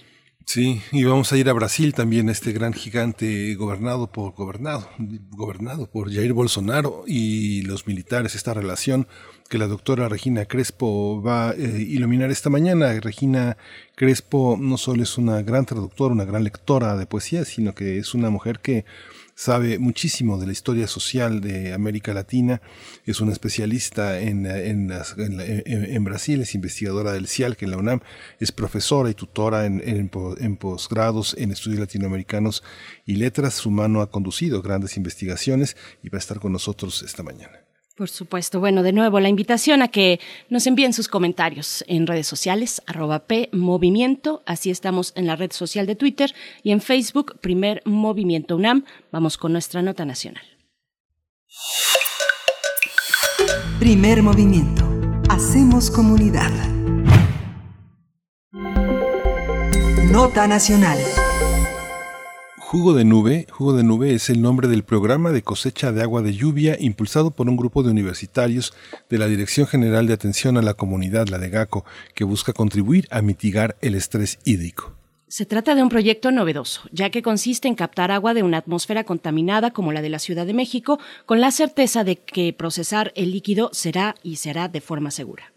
Para ello, los investigadores universitarios instalaron un sistema en el techo del edificio de programas universitarios atrás de la biblioteca de la Facultad de Ciencias y lo llamaron Tlaloque.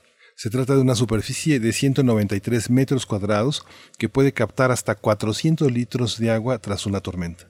Al inicio de sus operaciones, el proyecto Jugo de Nube abastecía a poco más de 150 usuarios al día con la cosecha de agua de alrededor de cinco meses, pero gracias a la instalación de un nuevo tanque ha logrado extender el periodo toda la temporada de estiaje.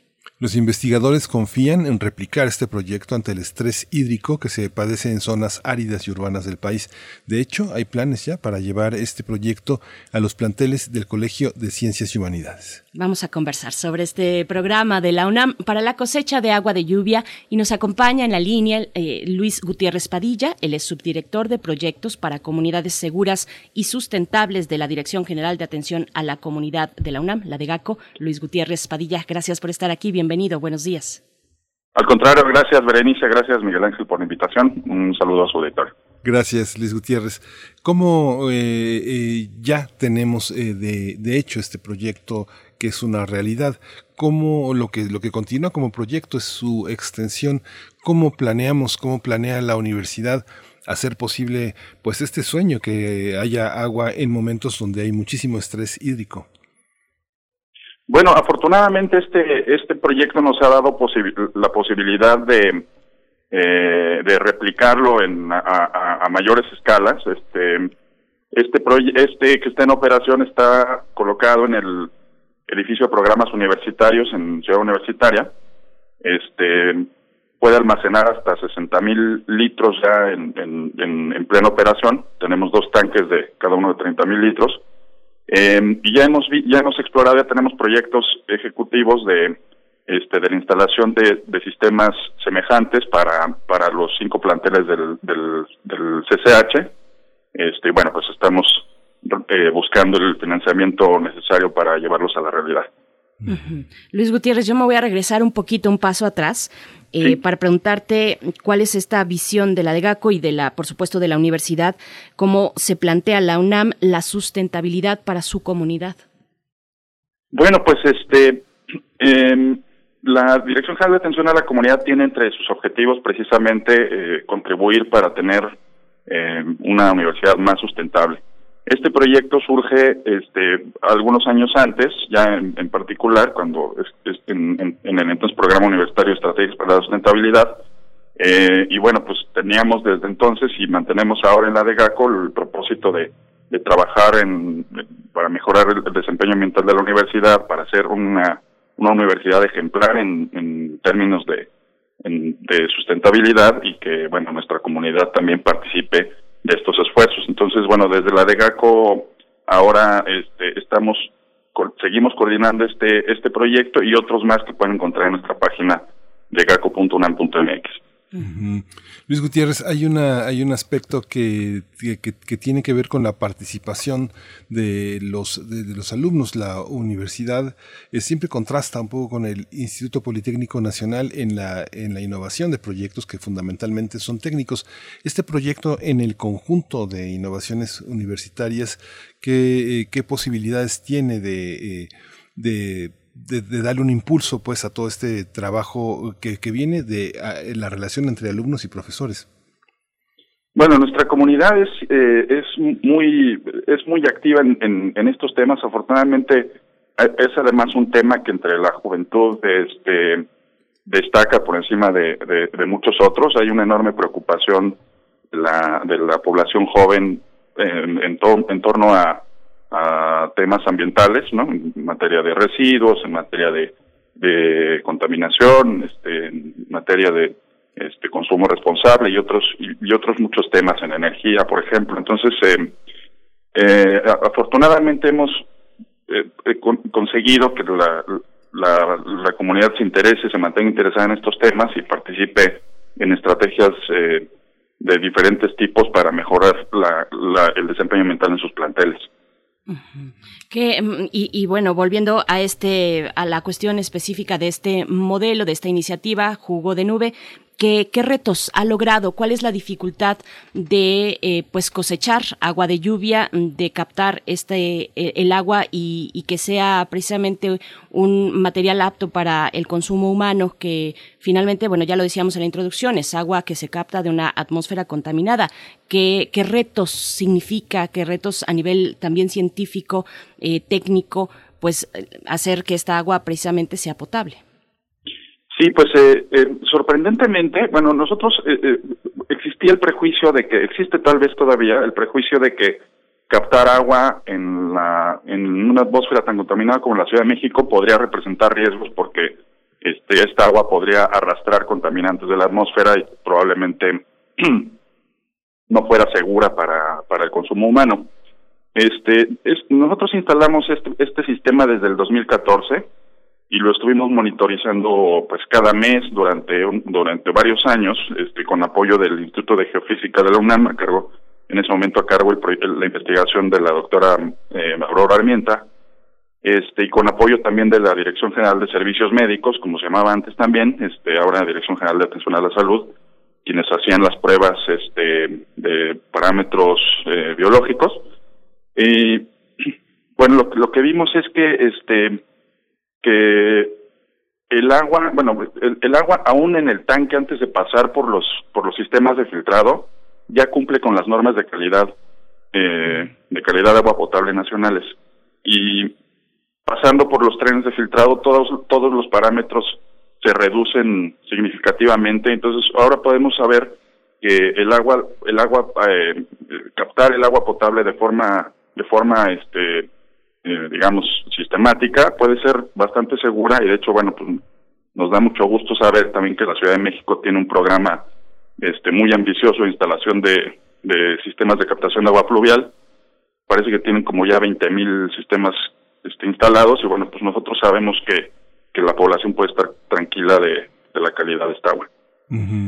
Este, digamos, las la calidad es importante, pero lo, el, eh, el, sabor y sus propiedades eh, se conservan también de la misma manera. Vemos, por ejemplo, países donde se, llega y a veces uno acostumbrado al agua de la ciudad, uno pregunta, ¿se puede tomar agua de la llave? Y, y, la abren como si abrieran una llave que saliera oro. Dicen, claro, viene del manantial tal, ¿no? Entonces, este, esta parte, eh, el agua de manantial, el agua de nube son distintas. En cuanto al sabor, este, nosotros teníamos, como, como este sistema se encuentra muy cerca de la Facultad de Ciencias, este, teníamos la, la grata experiencia de que, de que este, la población estudiantil prefería desplazarse hasta, digamos, unos, son unos 600 metros, 700 metros desde la Facultad de Ciencias hacia, hacia el edificio de programas universitarios, y entonces prefería desplazarse para consumir este jugo de nube en vez de, de utilizar los dispensadores que ya tiene la facultad.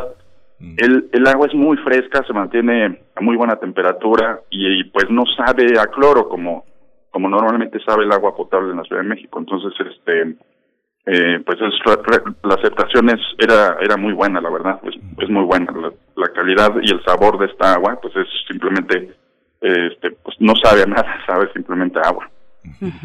¿Qué, ¿Qué, alcances ya se prevén para que, que, pueda tener este proyecto, para extenderse a incluso otros campus u otras facultades también del mismo campus eh, de CEU? Eh, ¿cómo, ¿Cómo ven estos alcances? Pues creemos que es una técnica ya muy muy factible. Este, ya la instalación dependerá, irá dependiendo ya de cada de cada de cada plantel. Este, hay que revisar aspectos técnicos muy muy muy pequeños como la superficie de captación, este el lugar donde se va a almacenar y bueno la instalación no es tan costosa si si lo comparamos contra el costo de, de, la adquisición de garrafones donde todavía se emplean. Entonces este suponemos que va a seguir creciendo eh, poco a poco y nosotros bueno estamos impulsando ahora mismo cinco proyectos más en los en, cada campo en cada plantel de SSH Tal vez si nos escucha algún presidente municipal que padezcan estas, eh, estas este, carencias de agua eh, y se imagine que puede hacerlo viable en su municipio, ¿es caro? ¿Es posible? ¿Se requiere eh, una continuidad de mantenimiento universitaria o es algo que se puede sostener con, la, con las comunidades que pueden ser beneficiadas con esto? No, no es caro. Este, la instalación no es cara. Es un es, eh, es algo de tubería, la instalación del separador de agua de lluvias y un tanque que puede ser de cualquier tamaño, pero este a una escala de, si lo comparamos, casi 200 metros cuadrados de superficie de captación son suficientes para llenar este 60 mil litros. Entonces, este no no resulta extraordinariamente costoso y mucho menos si lo comparamos con lo que cuesta comprar agua embotellada. Entonces, este eh, es ideal para para llevarla a equipamientos como escuelas o, este, no sé, oficinas, hospitales, en fin, yo creo que es tiene una una gran replicabilidad y, y este y puede y puede reducir eh, los costos extraordinariamente cuando se compara, insisto, contra contra este contra agua embotellada. Y además el mantenimiento pues tampoco es muy tampoco es muy costoso, hay que mantener limpia la superficie de captación, se puede limpiar este una vez al mes, se puede incluso limpiar este una vez dos, perdón, eh, una vez cada seis meses. Este se tienen que limpiar los filtros una vez cada seis meses, pero tampoco son filtros muy costosos. Entonces, este, pues eso es realmente una, una técnica que está al alcance de, de grandes poblaciones. ¿Y eso, y eso es posible? ¿Es, es posible que, eh, o es probable que se acerquen, eh, pues de fuera de la comunidad universitaria, que se acerquen con ustedes? ¿Cómo, ¿Cómo es ese paso, digamos, si es que está en la posibilidad de abrirse hacia, pues, otros lugares, otros espacios, como decía Miguel Ángel, otros municipios, alcaldías? Sí, claro que sí. Pueden escribirnos un correo. Mi, dirección es Luis Gutiérrez, arroba dgaco .unam.mx, DGACO son las siglas de, de DEGACO, y este y con todo gusto podemos explorar cualquier posibilidad. Este trabajo, eh, el caso de la de nuestra universidad, pues van van y vienen generaciones de, de, alumnos. La continuidad de un proyecto como este tiene innovaciones, tiene, tiene aportes de generación en generación, como mencionabas, inicia con un investigador y lo resguarda, lo, se queda como guarda eh, otro. Eh, ¿Cómo funciona este pasar la estafeta de mano en mano en nuestra casa de estudios? Pues eh, los, digamos, los, investigadores responsables del proyecto, la maestra Mireya Imas, la doctora Aurora Armienta, este, Enrique Lobnitz y Fernando Torregrosa publicaron un artículo este, en 2014, este, dos, no, perdón, en 2015, este, donde se pueden ver, pues está la descripción completa del sistema, se pueden ver las componentes que utiliza, el tipo exacto de filtros que se emplean, dónde van colocadas cada cada una de las de los de los elementos. Se pueden ver los resultados de las pruebas que se hicieron para para tanto parámetros físico-químicos como biológicos este están en contraste ahí con, con las normas con, con las normas que este, digamos que utilizamos de referencia la norma mexicana una norma de los Estados Unidos y una y una norma de la Organización Mundial de la Salud. Entonces este pues esa es la forma en la que se puede transmitir pues toda esa experiencia completa para que la conozca la comunidad universitaria y bueno pues otros expertos en en, en la materia y, y, pues sigan haciéndose preguntas nuevas sobre sobre sobre este sobre esta técnica. Por acá en redes sociales ya Mayra Elizondo empieza a disipar las dudas que tenemos y que tenía también Miguel Ángel Quemain. Eh, dice Mayra, durante un diplomado de impacto ambiental que cursé en la UNAM, nos daban para tomar jugo de nube. Sabe rica y fue seguro consumirla. Así es que bueno, ahí está ya el primer testimonio. Que nos digan, que nos diga la comunidad cómo, eh, si ha tenido algún acercamiento con, ese, con este sistema, eh, que, que bueno, está muy interesante Luis Gutiérrez. Y te pregunto, mm, bueno, mm, nos comentabas y sabemos que los jóvenes... Eh, en esta universidad y en general los jóvenes son muy activos y, en estos temas particularmente medioambientales, pero hoy estamos pues a distancia, a distancia tomando clases así y haciendo nuestras actividades de esa manera. ¿Qué, qué estrategias se están planteando y se han planteado ya a lo largo de este más de un año o un año que va de clases a distancia desde la de GACO para dar seguimiento al enlace con los alumnos para que no se pierdan estos proyectos, para enriquecerlos, para eh, fomentarlos y que tenga precisamente sentido este enlace comunitario eh, dentro de la comunidad universitaria? Pues ha sido un reto para todo el mundo, la verdad, este eh, construir formas eh, inteligentes y, y, y, creativas de, de, permanecer en contacto. Lo, lo principal ha sido, por supuesto, la academia. Este y bueno, los temas, los temas que están alrededor de la de lo de lo en lo extracurricular, como todas estas formas de, de, participación en materia ambiental, pues también ha sido, ha sido un reto. Eh, nosotros estamos a punto de lanzar nuevamente el diplomado, yo me imagino que el diplomado que, este, que mencionó la compañera que, que, escribió, pues es un, es un diplomado que también ya tenemos desde hace unos, unos 11 años, este, pues estamos a punto de lanzarlo nuevamente.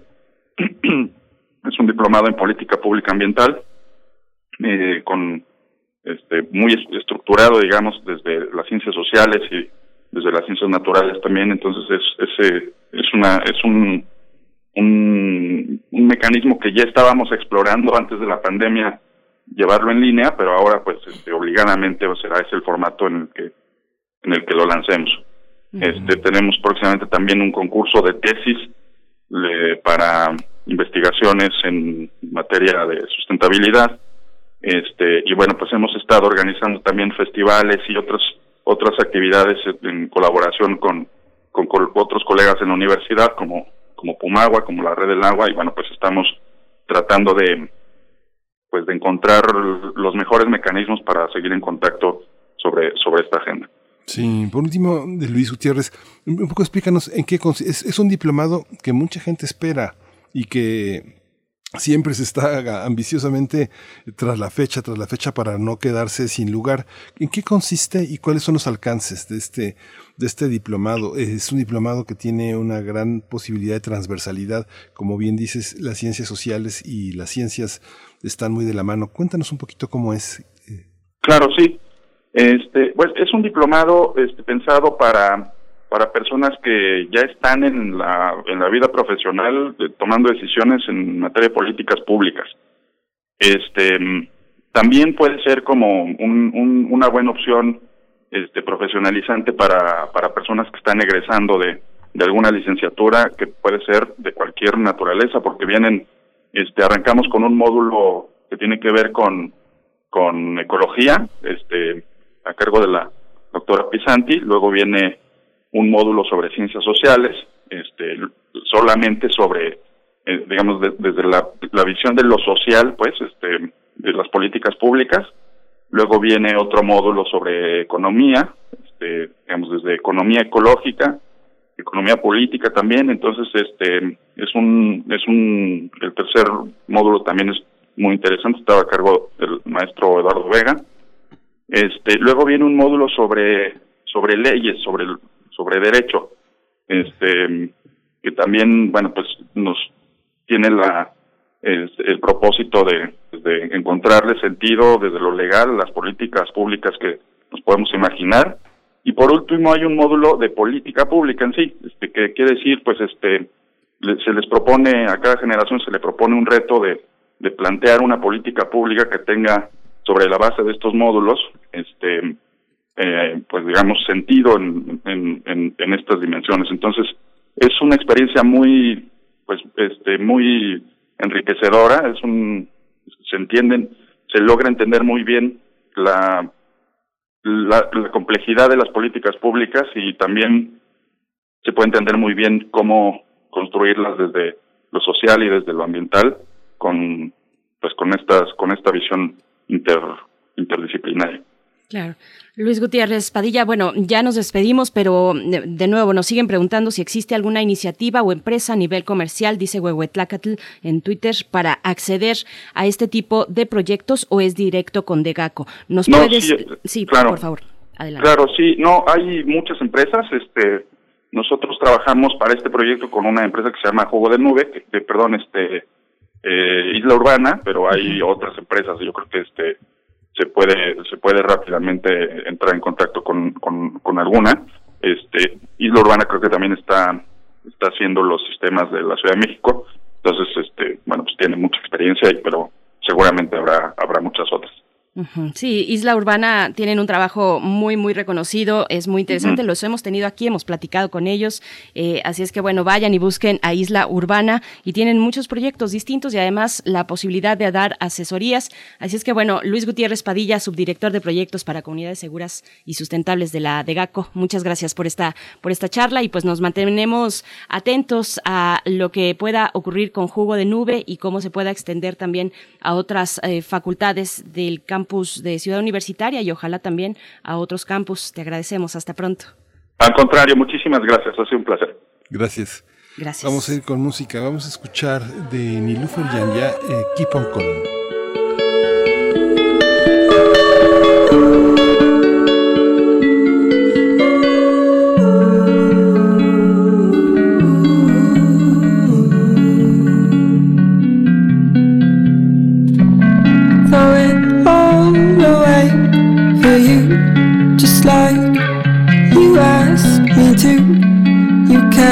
Always be my waste of time. And when things don't go to plan, if you deserve another chance, I can count on you to take your time. And boy,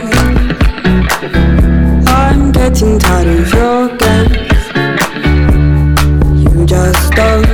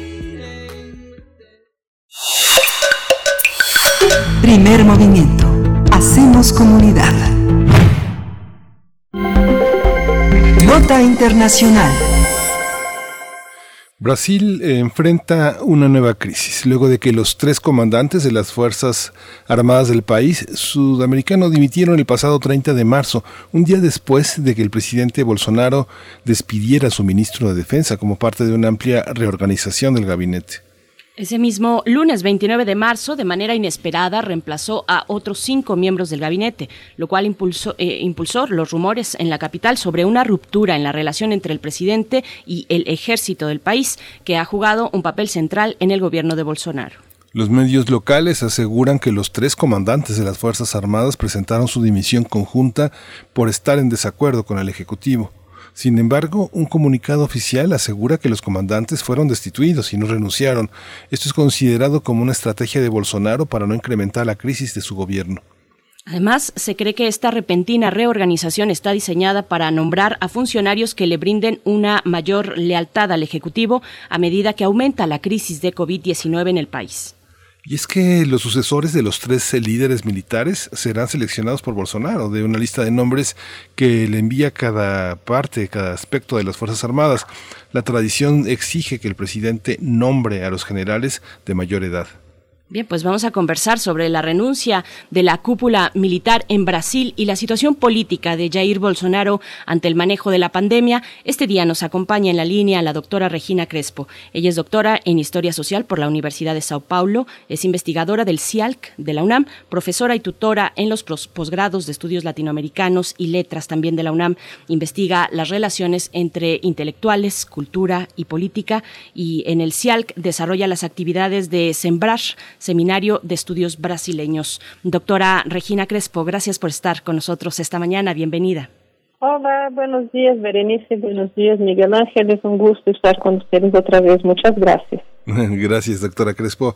¿Cómo entender la tradición eh, militar en Brasil? ¿Es semejante a la, a la que tenemos en México? ¿Cómo entendemos que un ejecutivo pueda manipular de esa manera a las Fuerzas Armadas?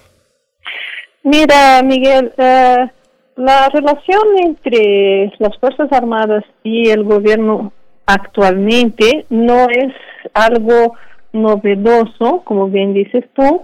Este, la, las Fuerzas Armadas siempre han cumplido un papel protagonista, aunque en la Constitución eh, su única misión sea la defensa de, del país y de los ciudadanos, pues ya sabemos que vivimos una dictadura eh, que empezó en 64 y acabó en 85, ¿no?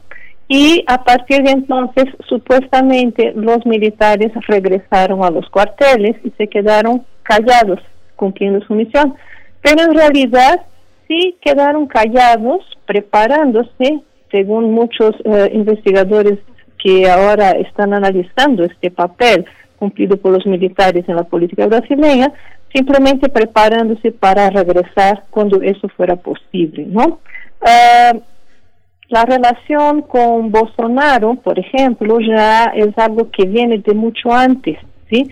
No de 2018, sino que ya en 2014, ¿sí? Había, hay una serie de videos y de documentos que comprueban que Bolsonaro ya había sido, entre comillas, perdonado ¿no? por sus insumisiones al ejército por los generales eh, que gobernaban en este momento, ¿no? o sea, dictaban este, la, la, las reglas dentro de la corporación y volvió a ponerse como un agente importante dentro del mismo uh, corpus uh, militar, ¿no? Como posibilidad de reingreso a la política, ¿sí? La idea viene desde, desde 2014, como les comento, ¿no? Y principalmente articulada por el general Eduardo Vilas Boas, en este momento parte del gobierno de, de Dilma Rousseff, ¿no? Y muy planteado en torno de un antipetismo, ¿no? Uh, una visión negativa del Partido de los Trabajadores y una antipolítica también, ¿no? Esta idea mucho en boga entre los militares de que ellos tienen que fungir como una especie de poder moderador o poner este orden en la casa, ¿sí? todavía muy marcada dentro de una visión de guerra por guerra fría, ¿no? Este, con esta idea de que nosotros somos los buenos y los de allá son los malos, este, muy, muy impactante todo eso, ¿no? Y, y esta relación con Bolsonaro sí se fue estableciendo desde entonces y aún con la idea de, de los grandes este, generales de que serían capaces de controlar al insumiso capital, ¿no? O sea, es un candidato posible dentro de la coyuntura para regresar el país a la buena orden, por decirlo de alguna manera, y si nosotros vamos a ser capaces de encuadrarlo, porque finalmente capitán no es general, ¿no? Y aún que sea presidente, pues hay una serie de reglas que se pueden analizar, se pueden este, respetar y, y vamos a poder controlarlo. Vaya, estoy hablando de una manera muy informal, pero sí, al parecer, eso sí estaba debajo de la perspectiva de la cúpula militar que apoyó la llegada de Bolsonaro al poder. Y entonces, lo que vemos es la entrada de Bolsonaro, sí, ya en 2018, más de 10 ministerios uh, están en manos de los militares hoy, para que tengan una idea, ¿no? Uh, el Ministerio de la Salud acaba de estar en manos del incompetente Eduardo Pazuelo, que tuvo que salir. Este, el Instituto de Reforma Agraria estuvo, está en manos de militares, los correos están en manos de los militares, uh, el Ministerio de Ciencia y Tecnología está en manos de un militar y así sucesivamente. Hay 6 mil uh, militares algunos de la reserva, otros todavía de la activa, ocupando puestos civiles en el gobierno, ¿sí? Y un tercio, una tercera parte de las empresas estatales del país están en manos de los militares. Vaya, si eh, los militares dicen que no están haciendo política y que su lugar, su misión es preservar y proteger uh, al país y a sus ciudadanos, pues al parecer ellos creen que para hacer eso tienen que ocupar puestos en el gobierno. Solo que Bolsonaro es, como dicen muchos, indomable, ¿sí? Y los militares hoy están casi casi en manos de él en sentido de que, bueno, él se sale a decir que es su ejército, eh, su ejército son sus militares y los militares obedecen a lo que diga el capitán. Entonces tenemos una situación bastante incómoda, para decir lo mínimo, con relación a los eh, a la cúpula del ejército y de las demás fuerzas armadas, ¿no? tanto la marina como la, este, la aeronáutica. Doctora, en este contexto de renuncias, ¿qué peso tiene la, el tipo de gestión que ha dado eh, el gobierno de Bolsonaro a, a la pandemia, a la pandemia de COVID-19? Mira, hay dos, dos puntos importantes que se tienen que analizar ahí. Primero es la cuestión de la pandemia, ¿no? Uh, y segundo es precisamente esta cuestión de la politización ¿sí? de, de, de las Fuerzas Armadas y su sumisión a las, vamos a decirlo de algún, así, este, lo que le caiga en la, la idea del presidente en el puesto, ¿no? Este, Uh, Pujol, que Edson Pujol, el general que era estaba a la cabeza del ejército, se rehusaba ¿sí? a firmar ou a, a, acompanhar a Bolsonaro em seus desmanes em contra, por exemplo, do Supremo Tribunal Federal. ¿sí?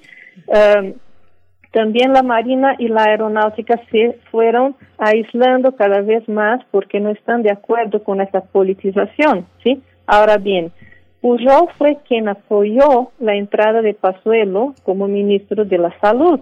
Pazuello nem sequer saiu de la activa y pasó a la reserva para ocupar ese puesto.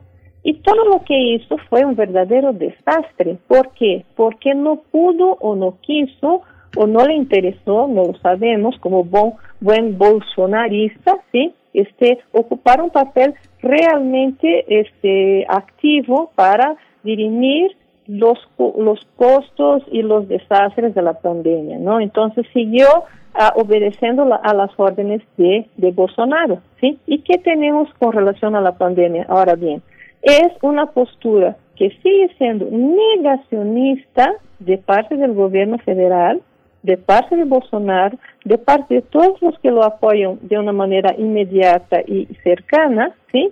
Y tenemos ahora casi, casi 330 mil muertos, porque no hay una política pública en contra de la pandemia. No solo eso, sino que Bolsonaro quiere y quiso y no pudo hacer eso porque ahí sí los demisionarios no lo permitieron, ¿sí? Uh, impedir las prácticas de lockdown de los gobernadores de los estados brasileños, porque para él eso no sirve.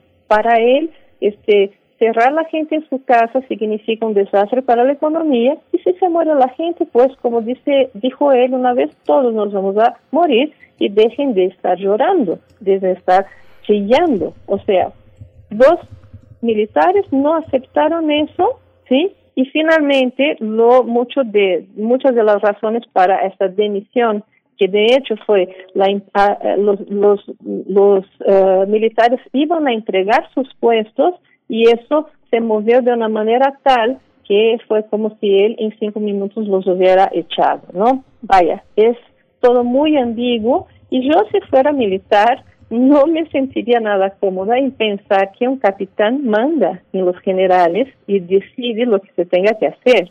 Además, hubo un punto importante en, este todo en este movimiento, ¿no? Con la demisión de Fernando Azevedo Silva del, Ministerio de la Defensa, porque justamente se, se, ya se había cansado de seguir la onda de Bolsonaro, por decirlo de una manera, ¿sí? Eh, Bolsonaro aprovechó para cambiar, hacer una serie de movimientos ministeriales, ¿no? Hay algunos muy significativos, por ejemplo, puso en la Secretaría de la Presidencia a una uh, política que es vinculada al Centrão. Centrão es toda una uh, organización de partidos eh, de derecha que no tienen una ideología propia, sino que están ahí vendiendo sus votos uh, por beneficios, impuestos y en financiaciones, ¿no?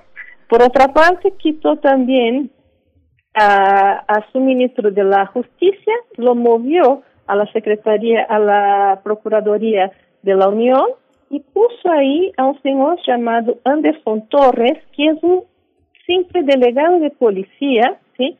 que es cercano a su familia, cercano a los hijos, cercano al clan, por decirlo de alguna manera, para, de hecho, ahora tener un, más, un dominio mucho más grande sobre la Policía Federal, sobre pues la máquina del Estado. Eso es muy, muy grave. Y todo eso lo aprovechó ahora en estos movimientos. Precisamente hoy a las nueve de la mañana asumió el nuevo secretario, el, nuevo ministro de la Justicia, eh, también los demás puestos que les acabo de mencionar, y el nuevo este ministro de la Defensa, ¿sí? que es el general Braga Nieto, que de hecho también aprovechó ahí la danza de las sillas para brincar hasta la jerarquía del ejército para tener el puesto que tiene ahora. y es un bolsonarista contumaz, ¿sí? Está entonces Bolsonaro armándose de cierta forma de gentes que sí le son incondicionales en los puestos este, claves, para que pueda entonces decir, uno manda y los demás obedecen. O sea, tenemos así, no tenemos un, un, régimen militar ahora, pero sí tenemos a un presidente que tiene una visible tendencia a la dictadura y se está tratando de organizar para eso. Esto genera en la cúpula militar divisiones cuando son eh, una, una cúpula militar, como señala Regina, que tiene tantos negocios, tantos intereses en Brasil. Mira, ahí es una excelente pregunta, ¿no? ¿Qué es lo que va a pesar más, no? Hay el corporativismo, obviamente, hay el oportunismo que no se puede negar, ¿sí? Hay también el detalle de que cuando se acabó la dictadura, sí, los militares se fueron a los cuarteles callados, pero nunca asumieron todos los errores que este que cometieron durante ese proceso en Brasil, ¿no? Y eh, en 2014 este salió salieron los primeros eh, resultados de la Comisión Nacional de la Verdad, sí, que fue puesta por Dilma Rousseff para justamente hacer una especie de balance de, que, de lo que fueron estos años y pues por supuesto no les gustó, porque volvieron a tener este, esta carga de villanos, con la cual no están absolutamente de acuerdo. Entonces, sí, quieren estar, quieren fungir no como defensores, sino como actuantes en el escenario político. Ahora bien, estos movimientos pueden representar una jalada de orejas en el sentido de, decirles, miren, miren qué están haciendo, vamos a volver a hacer y a ejercer lo que se espera de nosotros.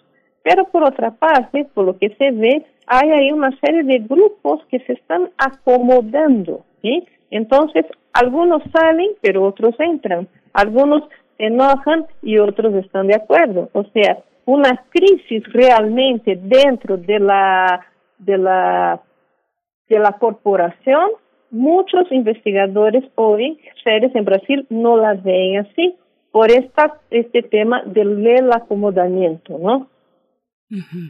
Doctora, ¿estamos eh, lejos o qué tan cerca de pensar en un aislamiento del propio Bolsonaro? En su momento, grupos de juristas, por ejemplo, tomaron distancia del tratamiento del juicio contra Lula da Silva y, de la figura también de Sergio Moro. ¿Qué, ¿Cómo está esta situación, digamos, el capital político y también popular que pueda tener Bolsonaro en estos momentos? También cuando, el mismo caso con Lula, pues vimos fuerte polarización en las calles. ¿Cómo está este apoyo para Bolsonaro? Es, es algo también que no se puede no se puede tener mucha idea en este momento. Yo creo que estamos pisando en un, pantano, ¿sí? Porque, por ejemplo, hay una serie de encuestas que están saliendo eh, en las cuales se nota que, bueno, si hubiera elecciones hoy, Lula ganaría, ¿no? Y por supuesto eso no les hace ninguna gracia a los militares que siguen con la idea de que tenemos que protegernos en contra del comunismo. Es muy contradictorio eso porque en los 14, casi 14 años, 13 años de, los gobiernos del PT, ¿no? que es una centro izquierda, el ejército ganó muchísimo en términos de este, mejores condiciones de trabajo, mejores equipos, todo eso. Pero parece ser que con el fin de la guerra, uh, con el fin de la dictadura, ¿sí? Este, el pensamiento crítico también se fue. Lo que había de, pensamiento crítico en el ejército se fue, ¿no? Entonces no, no hay una forma más neutral de evaluar las cosas, ¿no? No hay, como dice un amigo mío que es estudioso del tema, no hay generales buena onda, ¿no? Entonces es, es muy difícil este, lidiar con ellos en Brasil, ¿no? Ahora bien, los juristas este, en, una gran en una gran medida están en contra de, de todos los desmanes que representan, por ejemplo, la operación Lava Jato, la misma figura de, de Moro, que perdió su su estatus de héroe nacional este unánime no con, con todo lo que se descubrió y se descubrió no que se que se eh, finalmente se notó que era la verdad, ¿no? De su falta de neutralidad, su parcialidad y todo eso, pero el, el, el país está totalmente dividido, está totalmente eh, volcado, bueno, en primer lugar, a la necesidad de supervivencia en una situación absolutamente eh, trágica de una pandemia que el gobierno no controla porque no sabe, más bien porque no quiere. La, la, la imagen que da a mucha gente es que sí hay una política genocida de por medio. Uh, y no se puede olvidar también que uno de los grandes este, ejes que, apoyan a Bolsonaro es una derecha este, fascista, ¿sí? que no solamente es brasileña, sino que también tiene vinculaciones internacionales, no suprematista, uh, uh, muy complejo el, el, el, el, panorama, de hecho. Sí se está aislando, pero no uh, en términos de que sí pueda perder la posición que ocupa. Desafortunadamente, yo soy un poco pesimista con relación a esto. Uh -huh. Pues Regina Crespo, un panorama, un panorama desolador. Todos los días vemos a Brasil, vemos la cantidad de personas que, que fallecen y hemos llevado un registro de Brasil, de su violencia, de, de, de, la, de la delincuencia que está en muchísimos municipios de una manera tan particular que no se puede generalizar la violencia brasileña, la pobreza, la cultura. Es eh, muy complejo el panorama que nos ofreces desde otro lado, la otra cara de la moneda. Muchas gracias por esta no, mañana. Desafortunadamente no tengo buenas noticias, pero sí. agradezco mucho la posibilidad de compartirlos con ustedes. Gracias, Regina Crespo. Hasta pronto, doctora Regina Crespo, mm, doctora eh, investigadora del CIALC de la UNAM. Bueno, con este panorama, ahora este giro de tuerca, las renuncias que se han dado de altos cargos en el ejército brasileño, la gestión de la, de la pandemia en Brasil, que tiene pues números muy complicados y muy duros para la población brasileña.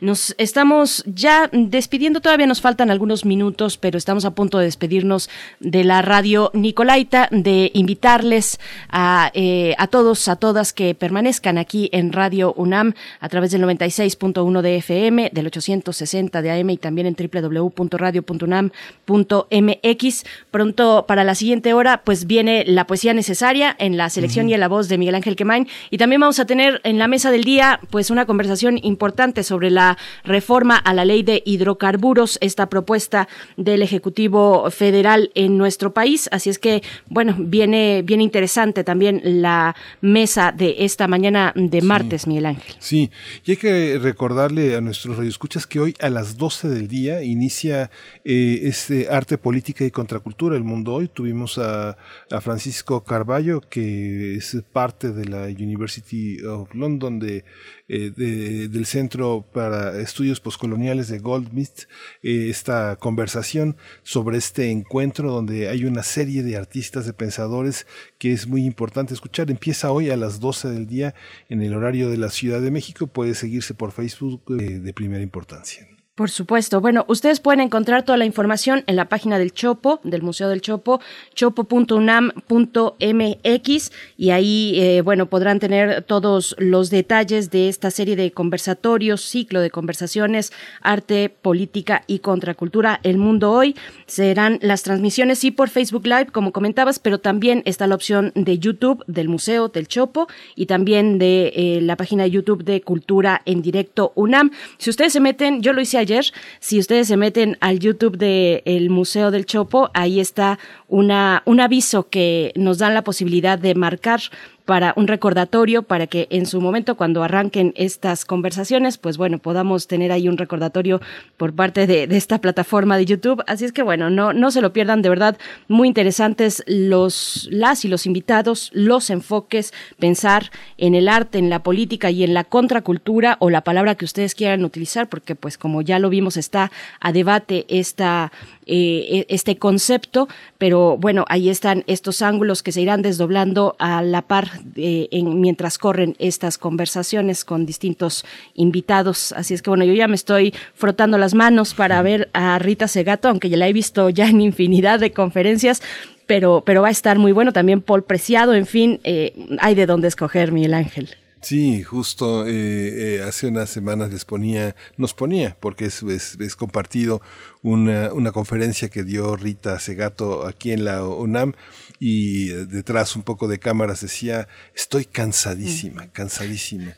Es una mujer que comparte su conocimiento en muchas latitudes, en muchas geografías eh, académicas, activistas, y bueno, ese, como señala Berenice, es una imaginadora, es una mujer que piensa, que no tiene un discurso repetido, con todo y que hay que repetir muchas veces lo mismo en este mundo de, de, tantas necedades, pero sí, siempre es un placer es, escuchar a una mujer que piensa mientras habla, es algo que no, normalmente, eh, desgraciadamente, hablamos repitiendo lugares comunes, frases hechas, este, pero es muy importante seguir ese ejemplo de imaginación eh, discursiva.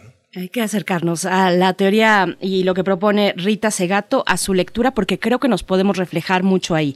Es un feminismo decolonial, en fin, ya nos alcanza el tiempo, pero, pero es de, del Colsan, creo, del Colegio de San Luis, la charla que comentas, querido Miguel Ángel. Y en todas las en muchas charlas, eh, Rita Segato empieza con eso. Estoy muy cansada, estoy cansada de las pantallas. Pues bueno, eh, vamos a tener la oportunidad de cansarla un poco más con esta serie de conversaciones. Con esto nos despedimos ya de la radio Nicolaita, vamos a ir al corte y volvemos a primer movimiento.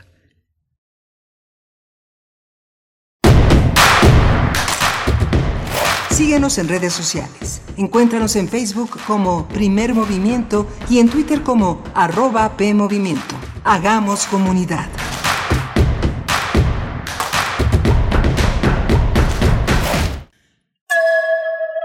En esta época tan difícil que estamos viviendo, la música es un bálsamo para el espíritu. Soy Ana Lara y los invito a que escuchen la música que hacemos los compositores aún en el encierro en Hacia una nueva música, miércoles a las 18 horas, por supuesto, en Radio Una. Experiencia sonora.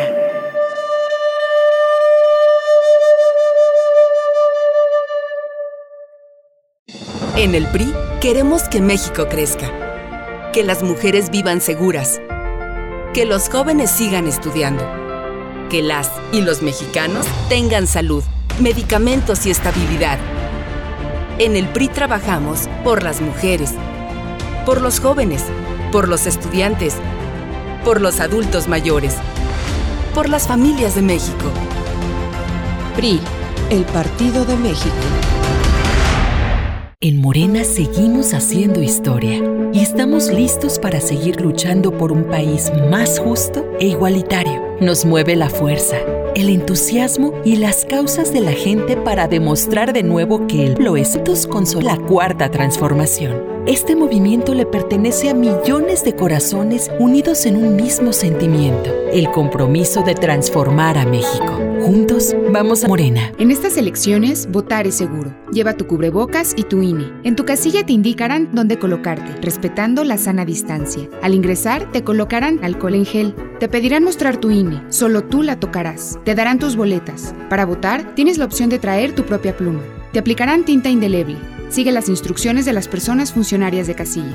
Nos vamos a cuidar y te vamos a cuidar. El 6 de junio, votar es seguro. Contamos todas, contamos todos. INE.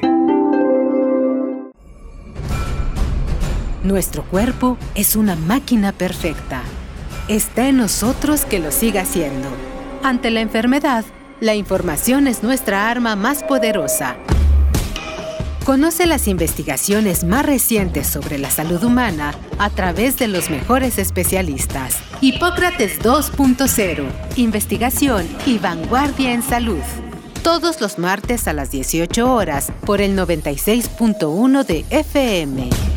Saber cómo funciona nuestro cuerpo es la mejor manera de cuidarlo. Radio UNAM. Experiencia sonora.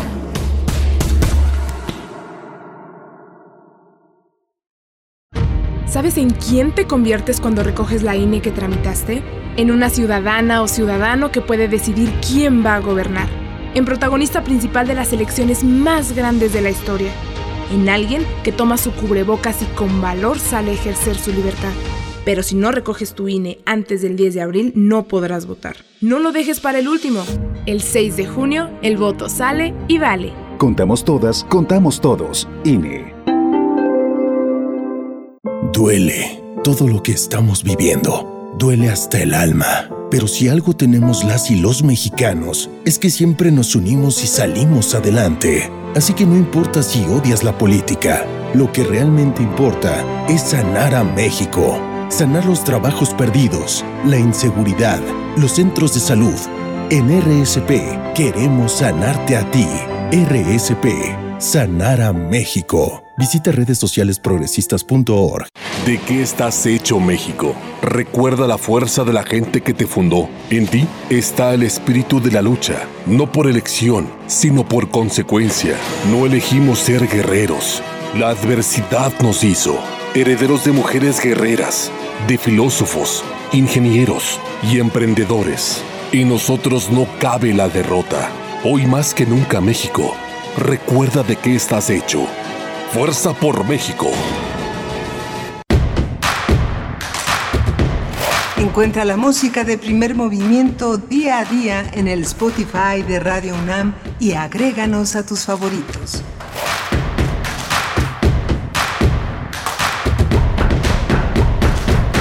Hola, buenos días. Ya son las 9 de la mañana con 5 minutos. Estamos de regreso aquí en primer movimiento en Radio UNAM. Socorro Montes está a cargo de los controles técnicos de esta gran nave que está en Adolfo Prieto 133 en Radio UNAM, donde también están eh, Frida Saldívar en la producción ejecutiva y Violeta Berber en la, en la asistencia de producción. Del otro lado de los micrófonos está Berenice Camacho. Querida Berenice, buenos días. Muy buenos días, Miguel Ángel Quemain. Buenos días a toda la audiencia que nos sigue acompañando, que se suma también a partir de este momento, nueve con seis minutos de la mañana a la hora del centro. Les, eh, bueno, estaba yo revisando eh, mientras el corte ocurría y los spots, un poco desviando la atención de, de aquello para invitarles también a que se, a que puedan consultar el nuevo número, el más reciente número de la revista de la universidad. Les recordamos que está en línea.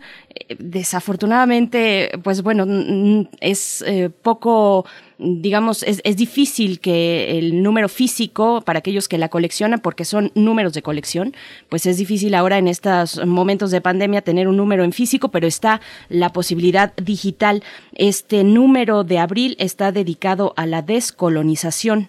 Es el título que pues abre una serie de conversaciones muy diversas, muy, muy interesantes, también novedosas, porque el tema de la descolonización pues está en la boca de muchos, está en la boca de la resistencia del siglo XXI, cuando se habla del cuerpo, pero también se habla del territorio, del territorio corporal y del territorio eh, de, los, de las comunidades. Así es que, bueno, les invitamos a acercarse a la revista de la universidad. Ahora mismo estaba yo revisando una entrega de Francisco Carrillo que se titula Postcolonialismo cultural en la era del soft power. Así es que, bueno, ya desde el título se antoja bastante. Yo todavía no lo reviso, pero prometo hacerlo y traerles eh, poco a poco, pues, estas miradas, estos acercamientos. Ustedes también, si tienen interés, háganlo directamente. La revista de la universidad se encuentra en línea de esta manera, revista de la universidad.mx, Miguel Ángel. Sí, es un número es un número muy actual, muy, muy actual también en el sentido en el que hay una relectura de aspectos clásicos. Ayer te, te preguntaba cuál era el poema que habías leído, es este poema de Amé César, que es eh, uno de los eh, poetas que, que, contribuyó de una manera sustancial a que la africanía tuviera lugar entre nosotros, un, no solo un intelectual, sino un militante fundamental y se empieza por ahí. Él, es, eh, él falleció en 2008, un poeta que llegó al siglo XXI y que fundó junto con Leopold Sedar Senghor el movimiento de la negritud, que justamente eh, eh, Betancourt, Alberto Betancourt, el doctor Alberto Betancourt, ha traído en numerosas ocasiones aquí a primer movimiento, porque justamente uno de los proyectos que, que piensa Alberto Betancourt es el de la decolonización y el de pensar profundamente la negritud, el tema también de los condenados de la tierra, que es Franz Fanon, y que bueno, es el Caribe, pues está entre nosotros. Hoy abrimos el programa con Stromae, este joven, este joven de, eh, belga que ha traído el sonido de Ruanda en su voz preciosa a, a entre nosotros y que curiosamente es eh, una de sus grandes influencias es, eh, es, es, Débora, que es algo, es algo también impresionante como, como música, es eh, una de las grandes tradiciones de nuestra África. Es esta cuestión de las identidades decoloniales y de la negritud caribeña y latinoamericana está de verdad en un diálogo completamente vivo, completamente vigente que se va alimentando día con día. Yo ya de entrada tengo, al menos me llegan a la cabeza dos referentes de jóvenes, la mayoría de ellas mujeres, pero eh, son colectivos, digamos, diversos, ¿no? A Frontera es una de ellas que las pueden encontrar en internet y un podcast también realizado en conjunto, no es en conjunto con la frontera, pero sí algunas de las colaboradoras de Afrontera están en este podcast que se titula Afrochingonas. Así es que, bueno, eh, y, ponen de verdad muchas consideraciones muy interesantes, incluso muy críticas con el feminismo, eh, con un feminismo, dicen, un feminismo blanco, un feminismo que no considera, digamos, los agravios paralelos a la cuestión de género, que también son de raza, eh, de cuerpos racializados. Ellas abogan también por sus compañeros, por los compañeros varones de sus comunidades, que igualmente han sido pues atravesados por eh, la, el colonialismo, por el despojo, por el neoliberalismo, por el capitalismo. En fin, muy interesantes los planteamientos y muy vigentes los planteamientos de estos eh, grupos que, que, surgen en todos lados, a frontera, afrochingonas, por lo menos por decir dos, pero por ahí hay varias más que están también en Colombia y en otros países, pero ahí están estas dos referencias al menos, Miguel Ángel. Sí, justamente. Sí, es un panorama interesante. Y ahora lo, lo, vamos a tocar de alguna manera en Poesía Necesaria, porque José Luis Rivas también tradujo esta poesía que leeré de, de Shehadeh y que tradujo este poema que leíste ayer de Amer Ceser, que es otro, es otro de los grandes poetas de esta africanía, y tradujo en 1990 cuando se publicó Homeros de Derek Walcott, que ganó el premio Nobel, este poeta de, de anglos, que escribe en inglés, que nació en Santa Lucía, es uno de los grandes trabajos de traducción. José Luis Rivas no ha parado de traernos el francés y el inglés eh, como, como grandes voces de, grandes poetas.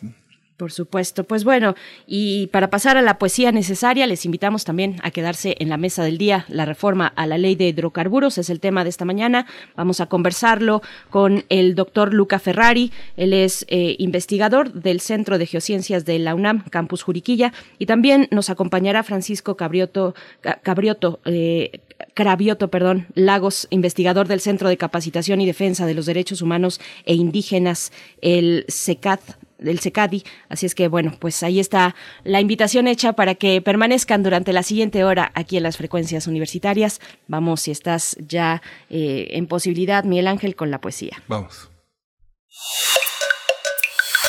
Primer movimiento. Hacemos comunidad.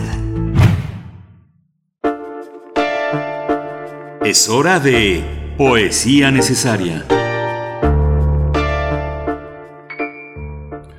Voy a leer una traducción de José Luis Rivas. Quien no sepa quién es José Luis Rivas, pues él es un poeta veracruzano. Él nació en Tuxpan y es eh, traductor de pues, una, una, gran cantidad de eh, artistas, de, desde Superville, Ezra Pound, M. César, Derek Walcott, muchos otros, y ha traducido la obra completa de Eliot, de Rambo, de Saint John Peirce. Es uno de nuestros grandes, grandes poetas. Él ya obtuvo el Premio Nacional de Poesía Aguascalientes, el Villa Urrutia, el Premio Nacional de Ciencias y Artes.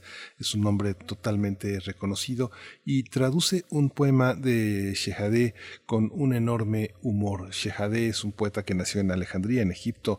Él se crió en Beirut, en Líbano. Eh, él fue uno de los grandes descubrimientos de San John Peirce eh, y, publicó muy pronto, en los años 30, una serie de poemas que lo hicieron amigo de una gran cantidad de poetas, sobre todo parisinos. Y este poema está lleno de humor. Eh, murió en 1989 y esta traducción tiene que ver con el Caribe, que eh, me da pretexto para escuchar a esta César Évora, que es una, una gran influencia de de esta obra con la que abrimos la música de esta, de esta mañana, este gran escritor, este gran cantante belga, Ostrom. Vamos a escuchar. Eh, en tardes bonacibles se ve desde la costa la isla de Lous. ¿Así fue bautizada por el aullar del norte en sus palmeras? ¿Por qué lobos marinos a veces hasta acá se aventuraban? ¿Por qué los viejos lobos de la mar, acaso Lorencillo o el mismo Morgan, en ella sus tesoros enterraron? Cabe pensar más bien en esto último. El círculo concéntrico de graníticas rocas que la ciñe raras veces asoma sus negras crestas a flor de las aguas, una cortina de espuma blanquísima encubre sus escollos que empitonaban a menudo desprevenidas embarcaciones. La historia del tesoro vive flotando en esa isla desde hace muchos años, escribió Federico Gómez. Mas, ¿quién se atrevería a quitarle un doblón siquiera a Lorencillo, Morgan o cualquier otro pirata de su vuelo luego de ver Piratas del Caribe en la pantalla? África, África, África, África niña, África nossa. África, África, África, África niña, África nossa. Seu já clarear, consciência já desanuviar. Já chega a hora para enfrentar a realidade. Um povo sofredor, já calma a dor. Para viver na paz e na progresso. Se não tiver fé na nossa capacidade, Mãe África está a ser feliz um dia. África, África, África, África minha, África, África, África, berço de mundo, continente fecundo. Dikantek Sénégal ak Cabermané sorewul sumu yebone ñaari réew yi benn la sama gente gi maa ngi ñaan yàlla won ma ko Afrika doon benn réew ndax di suñu yaay Afrika Afrika jàmm nga yelloo jàmm ngay fanaan Afrika Afrika Afrika jàmm nga yelloo te jàmm ngay fanaan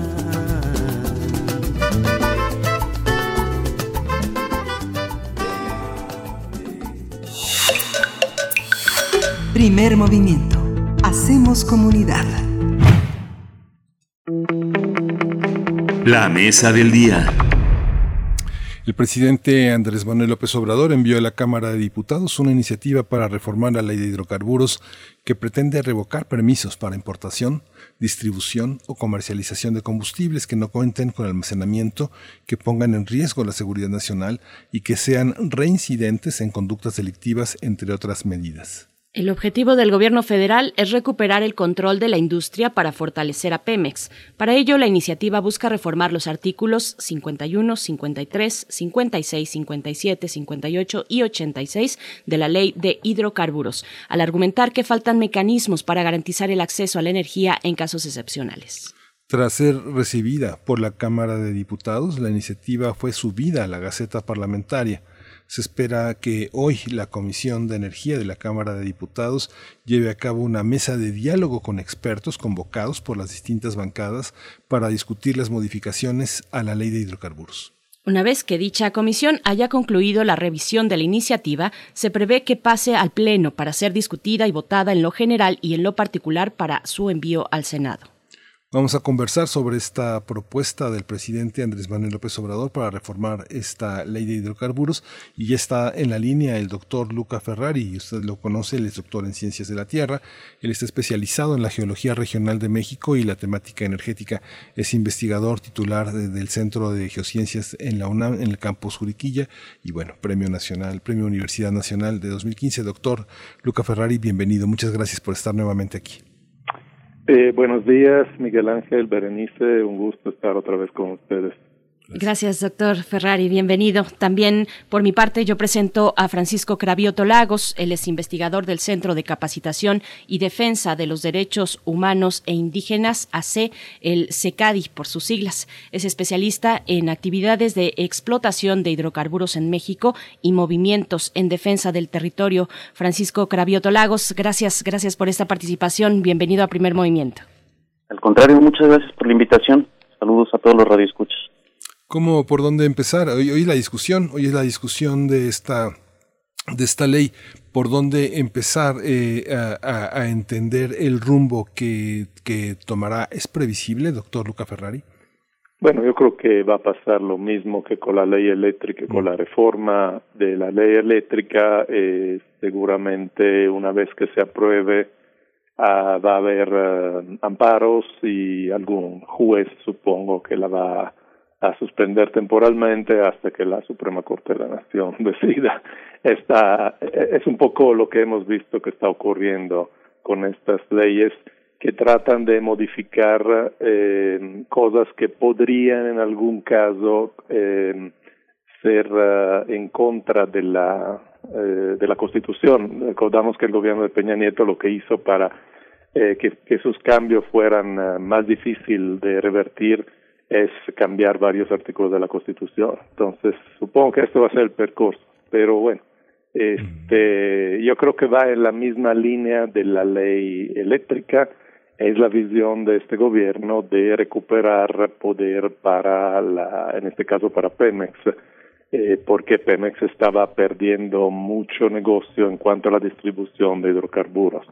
Y digo no de hidrocarburos, sino de, de diésel, gasolina, turbocinas, a todos los petrolíferos derivados del petróleo. Si quiere puedo abundar sobre este tema más adelante, pero eso será. Francisco Cravioto, ¿cómo, cómo, cómo ve esta, esta visión? También este, comparte la visión del doctor Ferrari en esta, en esta parte, esta reacción de los intereses eh, comerciales sobre los intereses de la nación, como pretende el presidente que se ha visto el tema. Sí, creo que eh, comparto plenamente la visión de, mi colega Lucas. Es, eh, definitivamente hay la intención del gobierno federal de, tratar de recuperar el control de, la industria de los hidrocarburos. No obstante, ya, ya lo mencionó Luca, pues está amarrado eso desde la reforma de 2013 a los artículos 27, 20, 27 28 y 25 de la Constitución. Eh, mencionar justo, pues, este, que, que básicamente, eh, antes recordemos, a lo mejor para los radioescuchas, este, tener un poco la perspectiva histórica, que pues básicamente estas actividades de almacenamiento, distribución, regasificación, liquefacción, etcétera, de, hidrocarburos, también de refinación y tratamiento del petróleo y procesamiento de gas natural, etcétera. Estas actividades antes formaban parte de, eran un monopolio estatal, pues, y con la reforma de impulsada por Peña Nieto, bueno, impulsada desde tiempos de Felipe Calderón, pero consolidada en 2013 con el gobierno de Peña Nieto, eh, dejaron de ser estas actividades, pues, este, digamos, se, se retiró esa mención y, y prácticamente quedaron, pues, este, con la posibilidad los particulares de obtener un permiso del gobierno federal para operar precisamente, pues, este, por ejemplo, eh, la cantidad de gasolineras que hemos visto ahorita proliferar de otras este, marcas, otras compañías privadas en su mayoría, que antes pues este pues no veíamos, pues estaba nada más este Pemex, estaba sí, pues básicamente existía ese monopolio estatal. Entonces se amarra esto con la reforma constitucional de 2013 y ahorita hay este intento pues del gobierno de López Obrador de tratar de recuperar el control pues este del de, estado sobre ciertas actividades, este, particularmente este asunto de transporte, almacenamiento, distribución, etcétera, nace mucho esta iniciativa, pues de, de, estos, de este fenómeno que vimos al principio del sexenio, de se hablaba mucho del problema del huachicol, se hablaba pues este de, del problema de robo de combustibles, de, la falta de control intencionada o, o digamos eh, eh, intencionada o este o por accidente que había del, del gobierno del estado sobre este estos mercados y pues bueno trata ahora este pues básicamente de amarrar las tuercas el gobierno federal no obstante la lectura en términos generales es incluso aunque pasara esta reforma y no hubiera pues alguna controversia este jurídica al respecto dependería mucho del arbitrio de quién esté sentado en la silla, qué tanto control haya o no haya de, del sector hidrocarburos por parte del Estado, porque precisamente no se revierten los cambios profundos hechos a la Constitución. Bueno, esa es una, es una cuestión muy importante y es que hay de fondo pues una lectura política, un entendimiento de un proyecto político de hoy de la 4T que contrasta, y esa es la pregunta, ¿de qué manera contrasta? ¿Hasta qué punto viene a remover o a desatar lo amarrado, como dice eh, Francisco Cravioto, doctor Luca Ferrari? ¿Hasta qué punto contrastan estas dos visiones, la visión política de la 4T con las reformas estructurales del gobierno de Enrique Peña Nieto? Bueno, yo lo he dicho muchas veces, son dos visiones contrastantes, pero no en lo fundamental. Eh, son contrastantes en cuanto a quién controla la economía, en este caso los energéticos.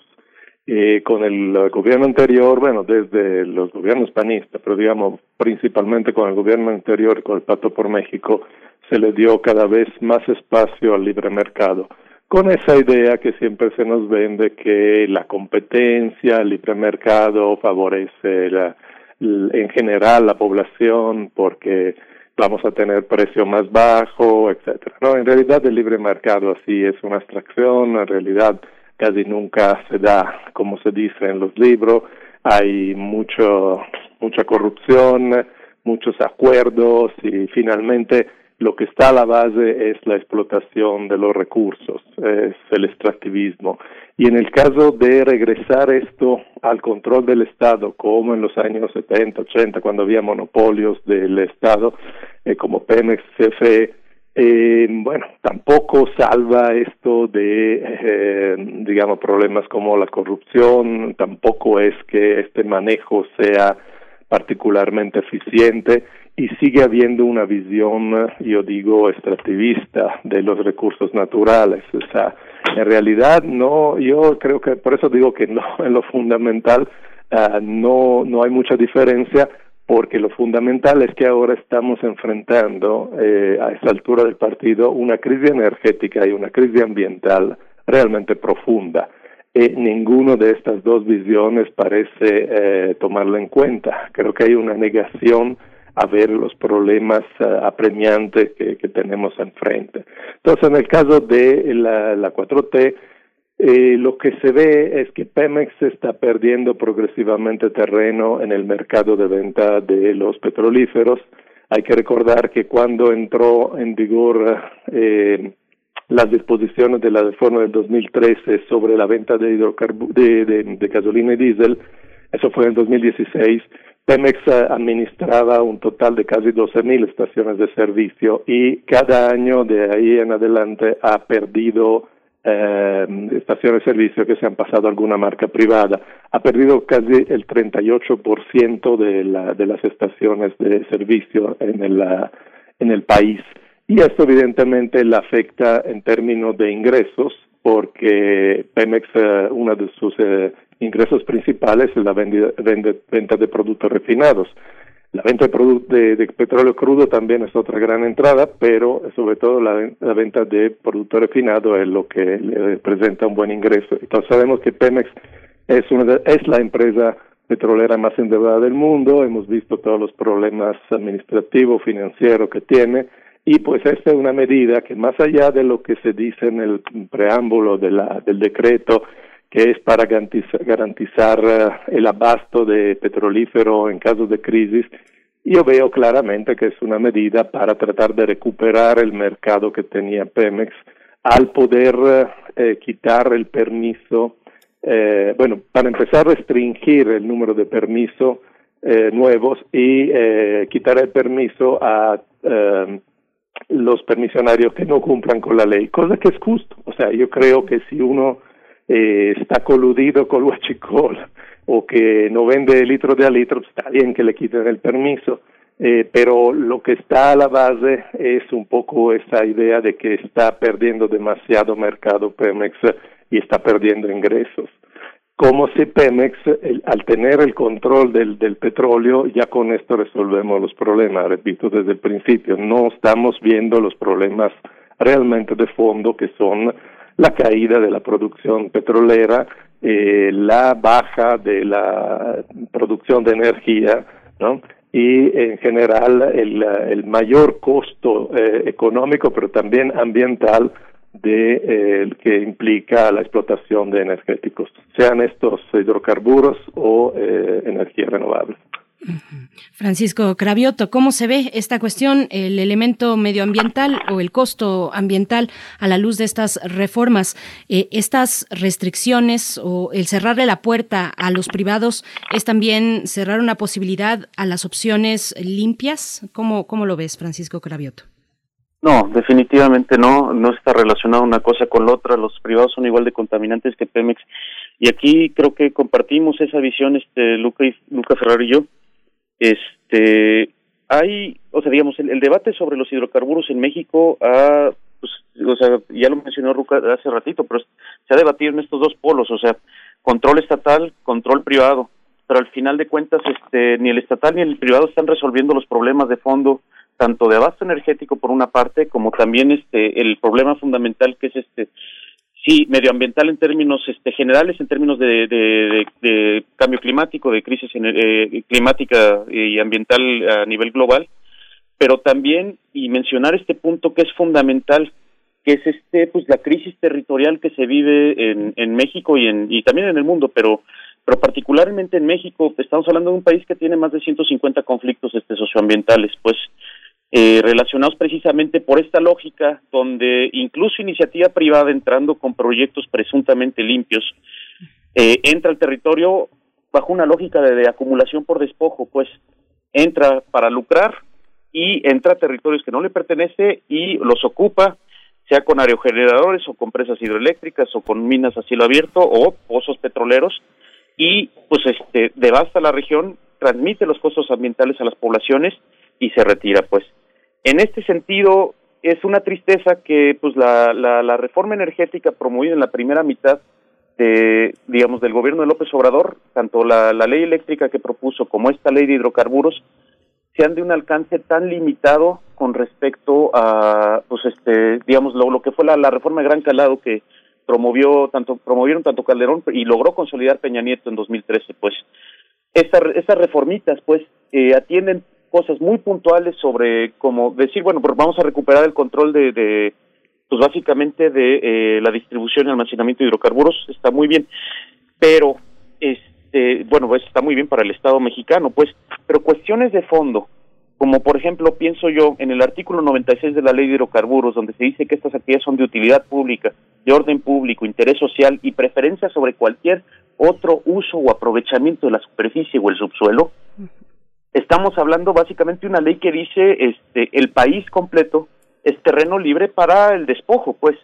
No importa que sea privado o, público, pues. También tenemos, por ejemplo, todo el capítulo cuarto de la ley este, de hidrocarburos que habla sobre uso y ocupación superficial, donde básicamente, o sea, digamos, destituye a la población rural mexicana de cualquier derecho para defenderse en caso de que ya sea el, pues ahora sí que venga el explotador privado o el explotador estatal a devastar su territorio. Entonces, este, no, definitivamente la visión, si le queremos llamar, no le llamaría ambiental, le llamaría socioambiental o territorial, o sea, para verlo de manera más amplia. Esa visión no está en el Estado mexicano y no está en la iniciativa privada. Incluso cuando la iniciativa privada viene con aerogeneradores, y lo hemos visto en Oaxaca, este, viene a devastar, a despojar a las poblaciones, pues. Entonces, este, este, esta tercera pata de la silla, esta tercera pata del debate, desgraciadamente es la menos este, difundida, la menos conocida, la, la, la, la que menos participa, pues, este, básicamente en la discusión pública. Y es una, una, una visión que no solamente es urgente, sino que sobre la cual se sustenta, pues, desgraciadamente, por dadas las condiciones actuales, pues la supervivencia de pues nuestra civilización eh, de cara al futuro, pues. Entonces urge empezar a, tratar estos temas desde esta perspectiva también y definitivamente esta reforma de López Obrador pues trae una visión muy acotada, como dice Luca, pues a la visión de los 70 sobre cómo se explotan los hidrocarburos. Sin embargo, Francisco Cravioto, eh, por, por la, complejidad de, del discurso que elaboras, eh, hay, una, hay una parte en la que esto que has llamado despojo y la participación de las comunidades, que también pone de manifiesto una, una, una parte desmovilizadora en el terreno político de estos grandes eh, conflictos de intereses, sobre todo panistas y priistas que controlaban eh, parte de esta industria, pero que también con ese dinero, que no es suyo nada más, sino que también está al servicio del partido y de sus elecciones, puede controlar políticamente a estos, a estos grupos, eh, o es, o es demasiada especulación la que estoy haciendo. No especulación, sino más bien creo que es, restarle agencia a, a las comunidades rurales. Por supuesto que el clientelismo existe y es un fenómeno gravísimo para la democracia mexicana, pues, y lo practican todos los colores sin excepción. No obstante, este existe pues este la posibilidad y no solamente posibilidad, sino más bien concretamente los movimientos de defensa del territorio que de forma autónoma, independientemente partido político o, cualquier otro tipo de filiación, simplemente porque está la supervivencia del territorio donde viven en juego, están esos intereses de frente y están defendiendo pues lo que es suyo, pues. Y, y esa, esa, esa, esa acción ocurre de forma autónoma a, la grilla política o a los intereses de particulares, pues. Doctor Luca Ferrari, fíjese que cuando apareció lo de los amparos de la este que puso en, en duda el presidente, eh, tenía, tenía mucho interés eh, tan personal de preguntarle que eh, este, este silencio y esta quiesencia del Ejecutivo de aceptar la decisión de, del juez, de los jueces, ¿qué significará, digamos, que en, los términos en los que usted puede observar el, desarrollo de la, de la industria eléctrica, del manejo de la energía en México, hacia dónde va? ¿Es, un, es una respuesta que será postelectoral? Sí, yo creo que sí. Bueno, no, no, no me parece que, que hubo silencio. yo creo que el presidente eh, tronó desde las mañaneras, este, incluso hubo una mañanera antes de, de, Semana Santa donde estuvo también el director de CFE, Bartlett, eh, otro director de, de, de, una subsidiaria de CFE, donde eh, por dos horas explicaron todo eh, las ventajas de la, de la nueva reforma, de cómo estaba perjudicando CFE la, lo anterior, de todos los privilegios que tienen las empresas. O sea, desde el punto de vista mediático sí hubo una reacción muy fuerte, incluso directamente contra uno de los jueces que este concedió la suspensión. Eh, pero sí, obviamente no se puede hacer mucho más que esto. O sea, desde el punto de vista legal, eh, pueden inconformarse, pueden eh, eh, despotricar, digo yo, pero finalmente hay que cambiar la constitución. O sea, si ellos realmente quieren revertir eh, lo que se hizo con la reforma de Peña Nieto, se tiene que ir a cambios constitucionales, así como lo hizo el gobierno anterior, y, y para ello necesitan esperarse las elecciones y ver si consiguen la mayoría suficiente para poderlo hacer. Ahora, a mí me parece, estoy completamente de acuerdo con Francisco, me parece una gran ocasión perdida y me parece realmente eh, una visión muy, muy pequeñita del problema, eh, gastar tanto capital político, tanta energía y todo para hacer este tipo de cambios sin cambiar otras cosas mucho más relevantes como las que menciona Francisco, justamente. O sea, porque los cambios que hizo Peña Nieto no son solo sobre eh, el mercado de eh, petrolíferos o sobre el mercado eléctrico mayorista en el caso de la de la CFE, etcétera, sino cosas como la que mencionaba de la posibilidad de accesar a fracciones importantes del territorio por encima de las comunidades que ahí viven cuando haya interés eh, prioritario sean esos del Estado o, de privados. Eh, entonces, eh, la ley de hidrocarburos, por ejemplo, tiene 130 artículos y solo se cambian unos cuantos, cuatro o cinco que mencionaron al principio. Si, uno va a hacer reformas a la ley e incluso reformas eh, constitucionales, pues yo creo que debe, se debería aprovechar para cambiar sustancialmente otras cosas como estos que eh, que haya una mayor democratización de la energía, que haya mayor eh, respeto de los derechos de los que viven en esos territorios, que muchas veces se oponen porque simplemente no, les beneficia en nada, eh, sean pozos petroleros o sean grandes parques eólicos y solar que ocupan extensiones gigantescas, mucho mayor que las infraestructuras del petróleo. Entonces, eh, ahí es donde uno ve las limitas, eh, los límites pues de esta administración que solo se enfocan al control estatal de las dos estatales eh, del, de los dos sectores principales, hidrocarburos y electricidad, en lugar de realmente promover una mayor uh, defensa de la democracia, de los territorios, de la autogestión, etcétera, etcétera.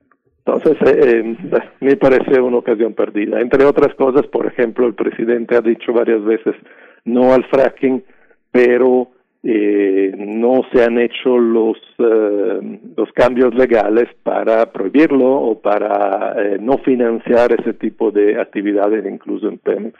Y ahí puede haber una contradicción, yo creo, entre lo que se dice y lo que se hace. Nos vamos acercando al cierre. Yo les pregunto, bueno, pareciera que el curso de la visión institucional que propone la 4T pues está, está trazado con todo y la judicialización y lo largo del proceso que se pueda ver tanto en la ley de la industria eléctrica como la de hidrocarburos.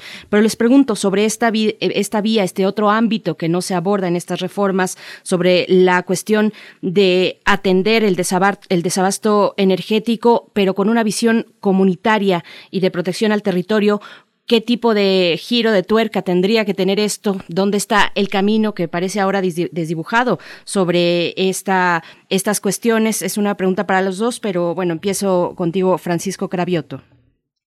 Pues este, definitivamente no, no hay soluciones fáciles. Eh, los últimos eh, sexenios previos a López Obrador dejaron una una situación de, precariedad en la producción de hidrocarburos que, pues, digamos, siempre la apuesta ha sido porque los hidrocarburos es la base sobre la que se sustenta toda nuestra economía energética, pues. Y pues sí, se dio una precarización y esto condujo a una situación de dependencia externa, donde pues somos ahora un país, éramos productores de, de hidrocarburos en crudo, pero también de, de productos refinados, y ahora somos grandes importadores de, sobre todo de combustibles, pues. Y esta situación, esta dependencia, eh, sí tiene una solución y una posible solución es la que está tratando de impulsar López Obrador, que es básicamente volver a fortalecer a Pemex, aumentar la producción de hidrocarburos, este, generar este abasto nacional, que es cuidar la soberanía energética. Pero yo creo que es un problema todavía más complicado. Y algo que ha faltado y algo que no han hecho ni el gobierno de López Obrador ni los de las otras facciones, pues, es plantearnos una ruta, o sea, no es una solución fácil, pero en un espacio de 20 años, decirnos qué pasos vamos a tomar para romper la dependencia con los hidrocarburos.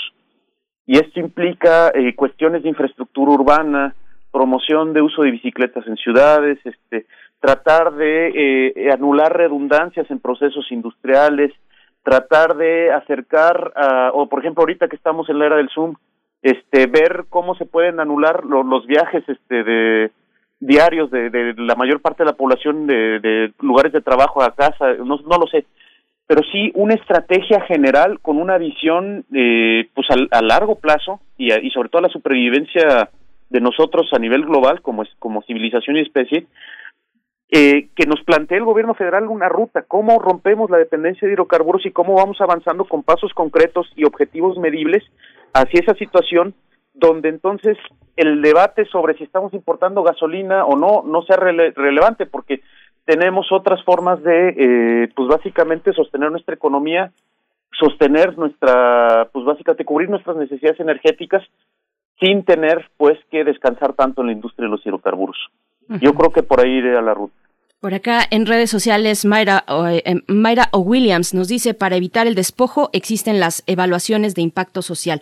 Doctor Luca Ferrari, pues le pregunto eso, ¿basta con aplicar los instrumentos existentes en este sentido o hay que ser más proactivos? ¿Cómo verle esa tercera pata que comentaba Francisco Cravioto a este panorama, pues que parece ya trazado? No, no basta en esto. O sea, sí, evidentemente hay este, instrumentos legales que tienen que utilizarse, los pocos que se han podido conseguir, pero evidentemente no basta esto. Se necesita movilización, se necesita convencer, porque yo no me espero nada de, de no, no pienso que este gobierno, donde la energía está en manos de una persona que tiene 84 años, por nada en los años 60, 70, pueda ver el problema este moderno que tenemos actualmente. Y lo digo sin nada de, digo, con todo respeto por, por la persona en cuestión, pero es evidente que no estamos eh, en los años 70, tenemos problemas sociales, ambientales y energéticos apremiantes, que ya hemos dicho, y eh, necesitamos enfrentarlo. No podemos eh, regresar a recetas que podrían haber funcionado hace 50 años. Ahora, una cosa que se tiene que hacer eh, entender a este gobierno es que estamos en un descenso energético.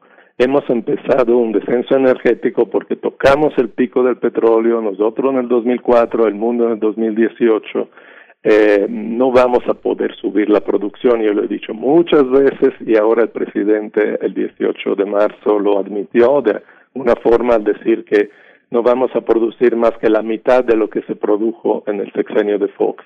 Eh, claro, él lo dijo en el sentido de que hay que dejar algo a las eh, generaciones que vienen, pero en la práctica eh, yo creo que finalmente en Pemex debe haberle dicho, señor presidente, no se puede, eh, eh, los campos, lo hemos repetido muchas veces, los campos que quedan son campos mucho más pequeños, mucho más profundos, más difíciles, más caros, con más impacto ambiental. Y entonces tenemos que hacernos a la idea que el petróleo va bajando y eh, lo tenemos que usar de una manera estratégica. Necesitamos pensar a un decrecimiento del consumo de energía con muchas de las medidas que en parte ya mencionó Francisco y que le he dicho varias veces en, en este programa y que estamos tratando de impulsar en el proyecto nacional, el programa nacional estratégico sobre transición energética de CONACIT, que tiene que ver con esto, la reducción particularmente del consumo energético en el sector de transporte, que representa el 47% del consumo de México, la eficiencia y la sustitución de combustibles fósiles eh, por calor verde, por ejemplo, en la industria, el desarrollo de generación comunitaria eh, eh, renovable en áreas rurales para combatir la pobreza energética, la generación distribuida, etcétera, etcétera. Pero dentro de un escenario donde tenemos que eh, aprender a derrochar lo menos posible de la, de la energía y con esto resolvemos también el problema ambiental porque las emisiones y todo el impacto ambiental es directamente proporcional a la cantidad de energía que consumimos. Entonces, e, esta visión eh, evidentemente es difícil de explicar para la población en general, pero tiene que acoplarse evidentemente a una menor desigualdad en consumo de energía y ahí es donde se puede ligar a la política de este gobierno, ¿no? Porque lo he dicho en otras ocasiones, el decil más rico de la población en México gasta siete veces lo que gastan los cuatro o cinco deciles más pobres. Entonces, nosotros tenemos que hacer una eficientización, una disminución absoluta del consumo de energía al tiempo que hacemos una redistribución. Yo creo que esto debería ser eh, objetivos progresistas de un gobierno como el de la 4T, pero eh, desafortunadamente solito parece que no llega ahí. Entonces se necesita una movilización social, se necesita también de parte de la academia hacer presente ese tipo de cosas, en fin, cada quien de sus trincheras. Pues bueno, qué, qué grandes oportunidades eh, nos, nos ofrecen desde desde su pensamiento, doctor Luca Ferrari, le agradecemos muchísimo que siempre tenga esta disposición generosa y sabia para comunicar sus, eh, su experiencia y su conocimiento. Luca Ferrari es doctor en Ciencias de la Tierra, está especializado en, Geología Regional de México y es, es investigador titularse del Centro de Geociencias de la UNAM en Juriquilla. Muchas gracias, doctor. Muchísimas gracias a ustedes. Saludos a Francisco. Gracias. Francisco Cravioto Lagos, investigador del Centro de Capacitación y Defensa de los Derechos Humanos e Indígenas, un especialista en actividades de explotación de hidrocarburos en México y movimientos en defensa del territorio. Muchas gracias nuevamente por esta generosidad que lo caracteriza. Al contrario, muchas gracias por la invitación y te mando un abrazo, Lucas. Igualmente. Gracias. Gracias, gracias a ambos. Bien, pues vamos a hacer una pausa musical. Es un poco más que una pausa musical porque en realidad estamos de festejo esta mañana aquí en Primer Movimiento. Si fueran otros momentos, otras épocas, estaríamos ya preparando el pastel porque una de nuestras eh, integrantes, Violeta Berber, hoy cumple años. Ella es, es una joven productora musical, es ingeniera de audio, así es que le sabe bien a eso que llaman los fierros. Y bueno, pues de mi parte hay mucha admiración precisamente para una chica, una joven que domina esta técnica que durante tanto tiempo pues ha estado lejos del campo de acción de las mujeres. Así es que bueno, es todo un placer y un privilegio eh, trabajar contigo, Violeta Berber, cada mañana, tú en la asistencia de producción. Te dedicamos esta canción por parte de todo el equipo, se titula Crunch, está a cargo del cuarteto Elise Hall Saxophone, así es que feliz cumpleaños Violeta Berber en esta mañana, pásatelo muy bien. Feliz cumpleaños.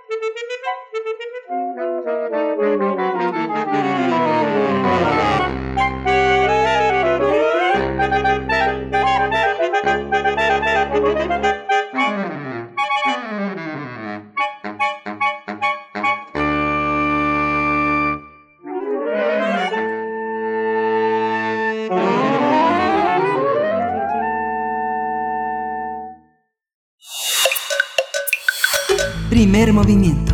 Hacemos comunidad.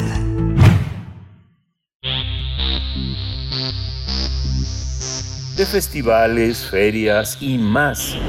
Recomendaciones culturales.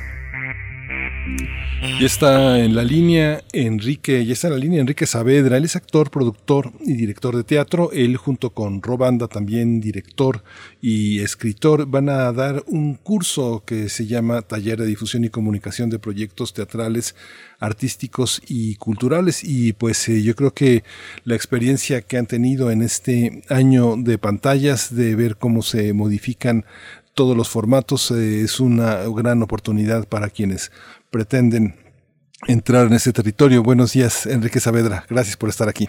Miguel Ángel, ¿cómo estás? Muy buenos días. Muchas gracias por la invitación. Gracias, Enrique Saavedra. Bienvenido. Pues cuéntanos, por favor, taller de difusión y comunicación para proyectos teatrales, artísticos y culturales. ¿En qué consiste y qué, cuál es el impulso detrás de, pues, generar un espacio como este? ¿Dónde están esos déficits dentro de la comunidad artística para promover sus propios proyectos? Por supuesto, pues mira, yo soy eh, periodista cultural desde hace varios años y al mismo tiempo que me he desempeñado como periodista de cobertura de artes escénicas, pues también me he desempeñado en la en el área de relaciones públicas, de la difusión, de la gestión de prensa, de proyectos teatrales y de proyectos culturales. Entonces, pues eh, a partir de eso y a partir de que trabajo junto con Robanda, eh, que también, además de director, productor y dramaturgo, es se dedica junto conmigo a la, a la gestión y a la difusión, pues de pronto nos surgieron pues el gusto, el deseo de dar un pequeño taller para poder introducir eh, de manera muy general, pero al mismo tiempo muy puntual, pues distintos cosas que tienen que ver con cómo se maneja la difusión y cómo se comunica un proyecto teatral, qué se dice del proyecto teatral, cómo se invita al público, a la gente que tiene que que tendría que ver una obra de teatro, cómo se le invita, cómo se le convoca, qué estrategias se utilizan para invitar a los medios, para dar a conocer un proyecto, ¿no? Sabiendo que no todos los proyectos teatrales y culturales y artísticos son iguales, por más que entren en esta misma denominación, ¿no? O teatral, o artístico, o cultural, pero sabemos que obedecen a muy distintas formas, a diferentes eh, modalidades Miguel Ángel lo planteó hace un momento. Ahorita estamos en la todavía en la parte virtual, entonces ahora los empeños son para anunciar lo que sucede a través de la virtualidad y que muchos muchas personas y gran parte de las poblaciones estemos pegadas al internet, pues no necesariamente quiere decir que que se llenan los foros virtuales, ¿no? Entonces, pues el taller va un poco de revisar eh, las distintas estrategias que se pueden utilizar, cuáles son las más adecuadas para diferente tipo de proyecto, aunque estemos dentro del teatro, aunque estemos dentro de la cultura. Eso, eso vamos a revisar. Eh, se trata de charlar, se trata de compartir experiencias y pues de ir eh, revisando los proyectos de cada eh, persona, de cada alumno, para eh, pues orientarlo, guiarlo, obviamente sin ninguna eh, ánimo de verdad absoluta, sino simplemente a través de compartir la experiencia que tenemos. Sí. Fíjate Enrique que eh, hay una hay una parte cuando uno ve las grandes campañas de publicidad, por ejemplo, de, de refresqueras, de industrias de alimentos, uno ve que dedican el 20% a la publicidad y algunas empresas cuando arrancan proyectos nuevos hasta el 35, 40% de un presupuesto. Eso pasa eh, cuando uno abre las pantallas, no sé, pienso que como productor, como actor director, uno ve que detrás de las pantallas con un solo precio del boleto hay cinco o seis personas y, pues los actores, eh, las actrices, todos rascan de donde pueden para poder poner dinero el destinar un presupuesto, destinar el, apoyo para su propia difusión, ¿es un hábito o es algo que está por construirse? Es algo que apenas se está construyendo, es algo que, como sabemos, el ámbito cultural, el ámbito artístico y, por supuesto, el ámbito teatral independiente, eh, subvencionado, pues eh, siempre eh, le hace falta presupuesto, le hace falta los apoyos, le hace faltan distintas cosas que le impiden de pronto pensar eh, de primera mano en una en un presupuesto específico para la difusión. Afortunadamente y también gracias a, a que las becas, a que todas estas instancias que, que ofrecen los apoyos lo piden, pues de pronto hay creadores escénicos o productores que ya se dan cuenta de la necesidad de ello, ¿no?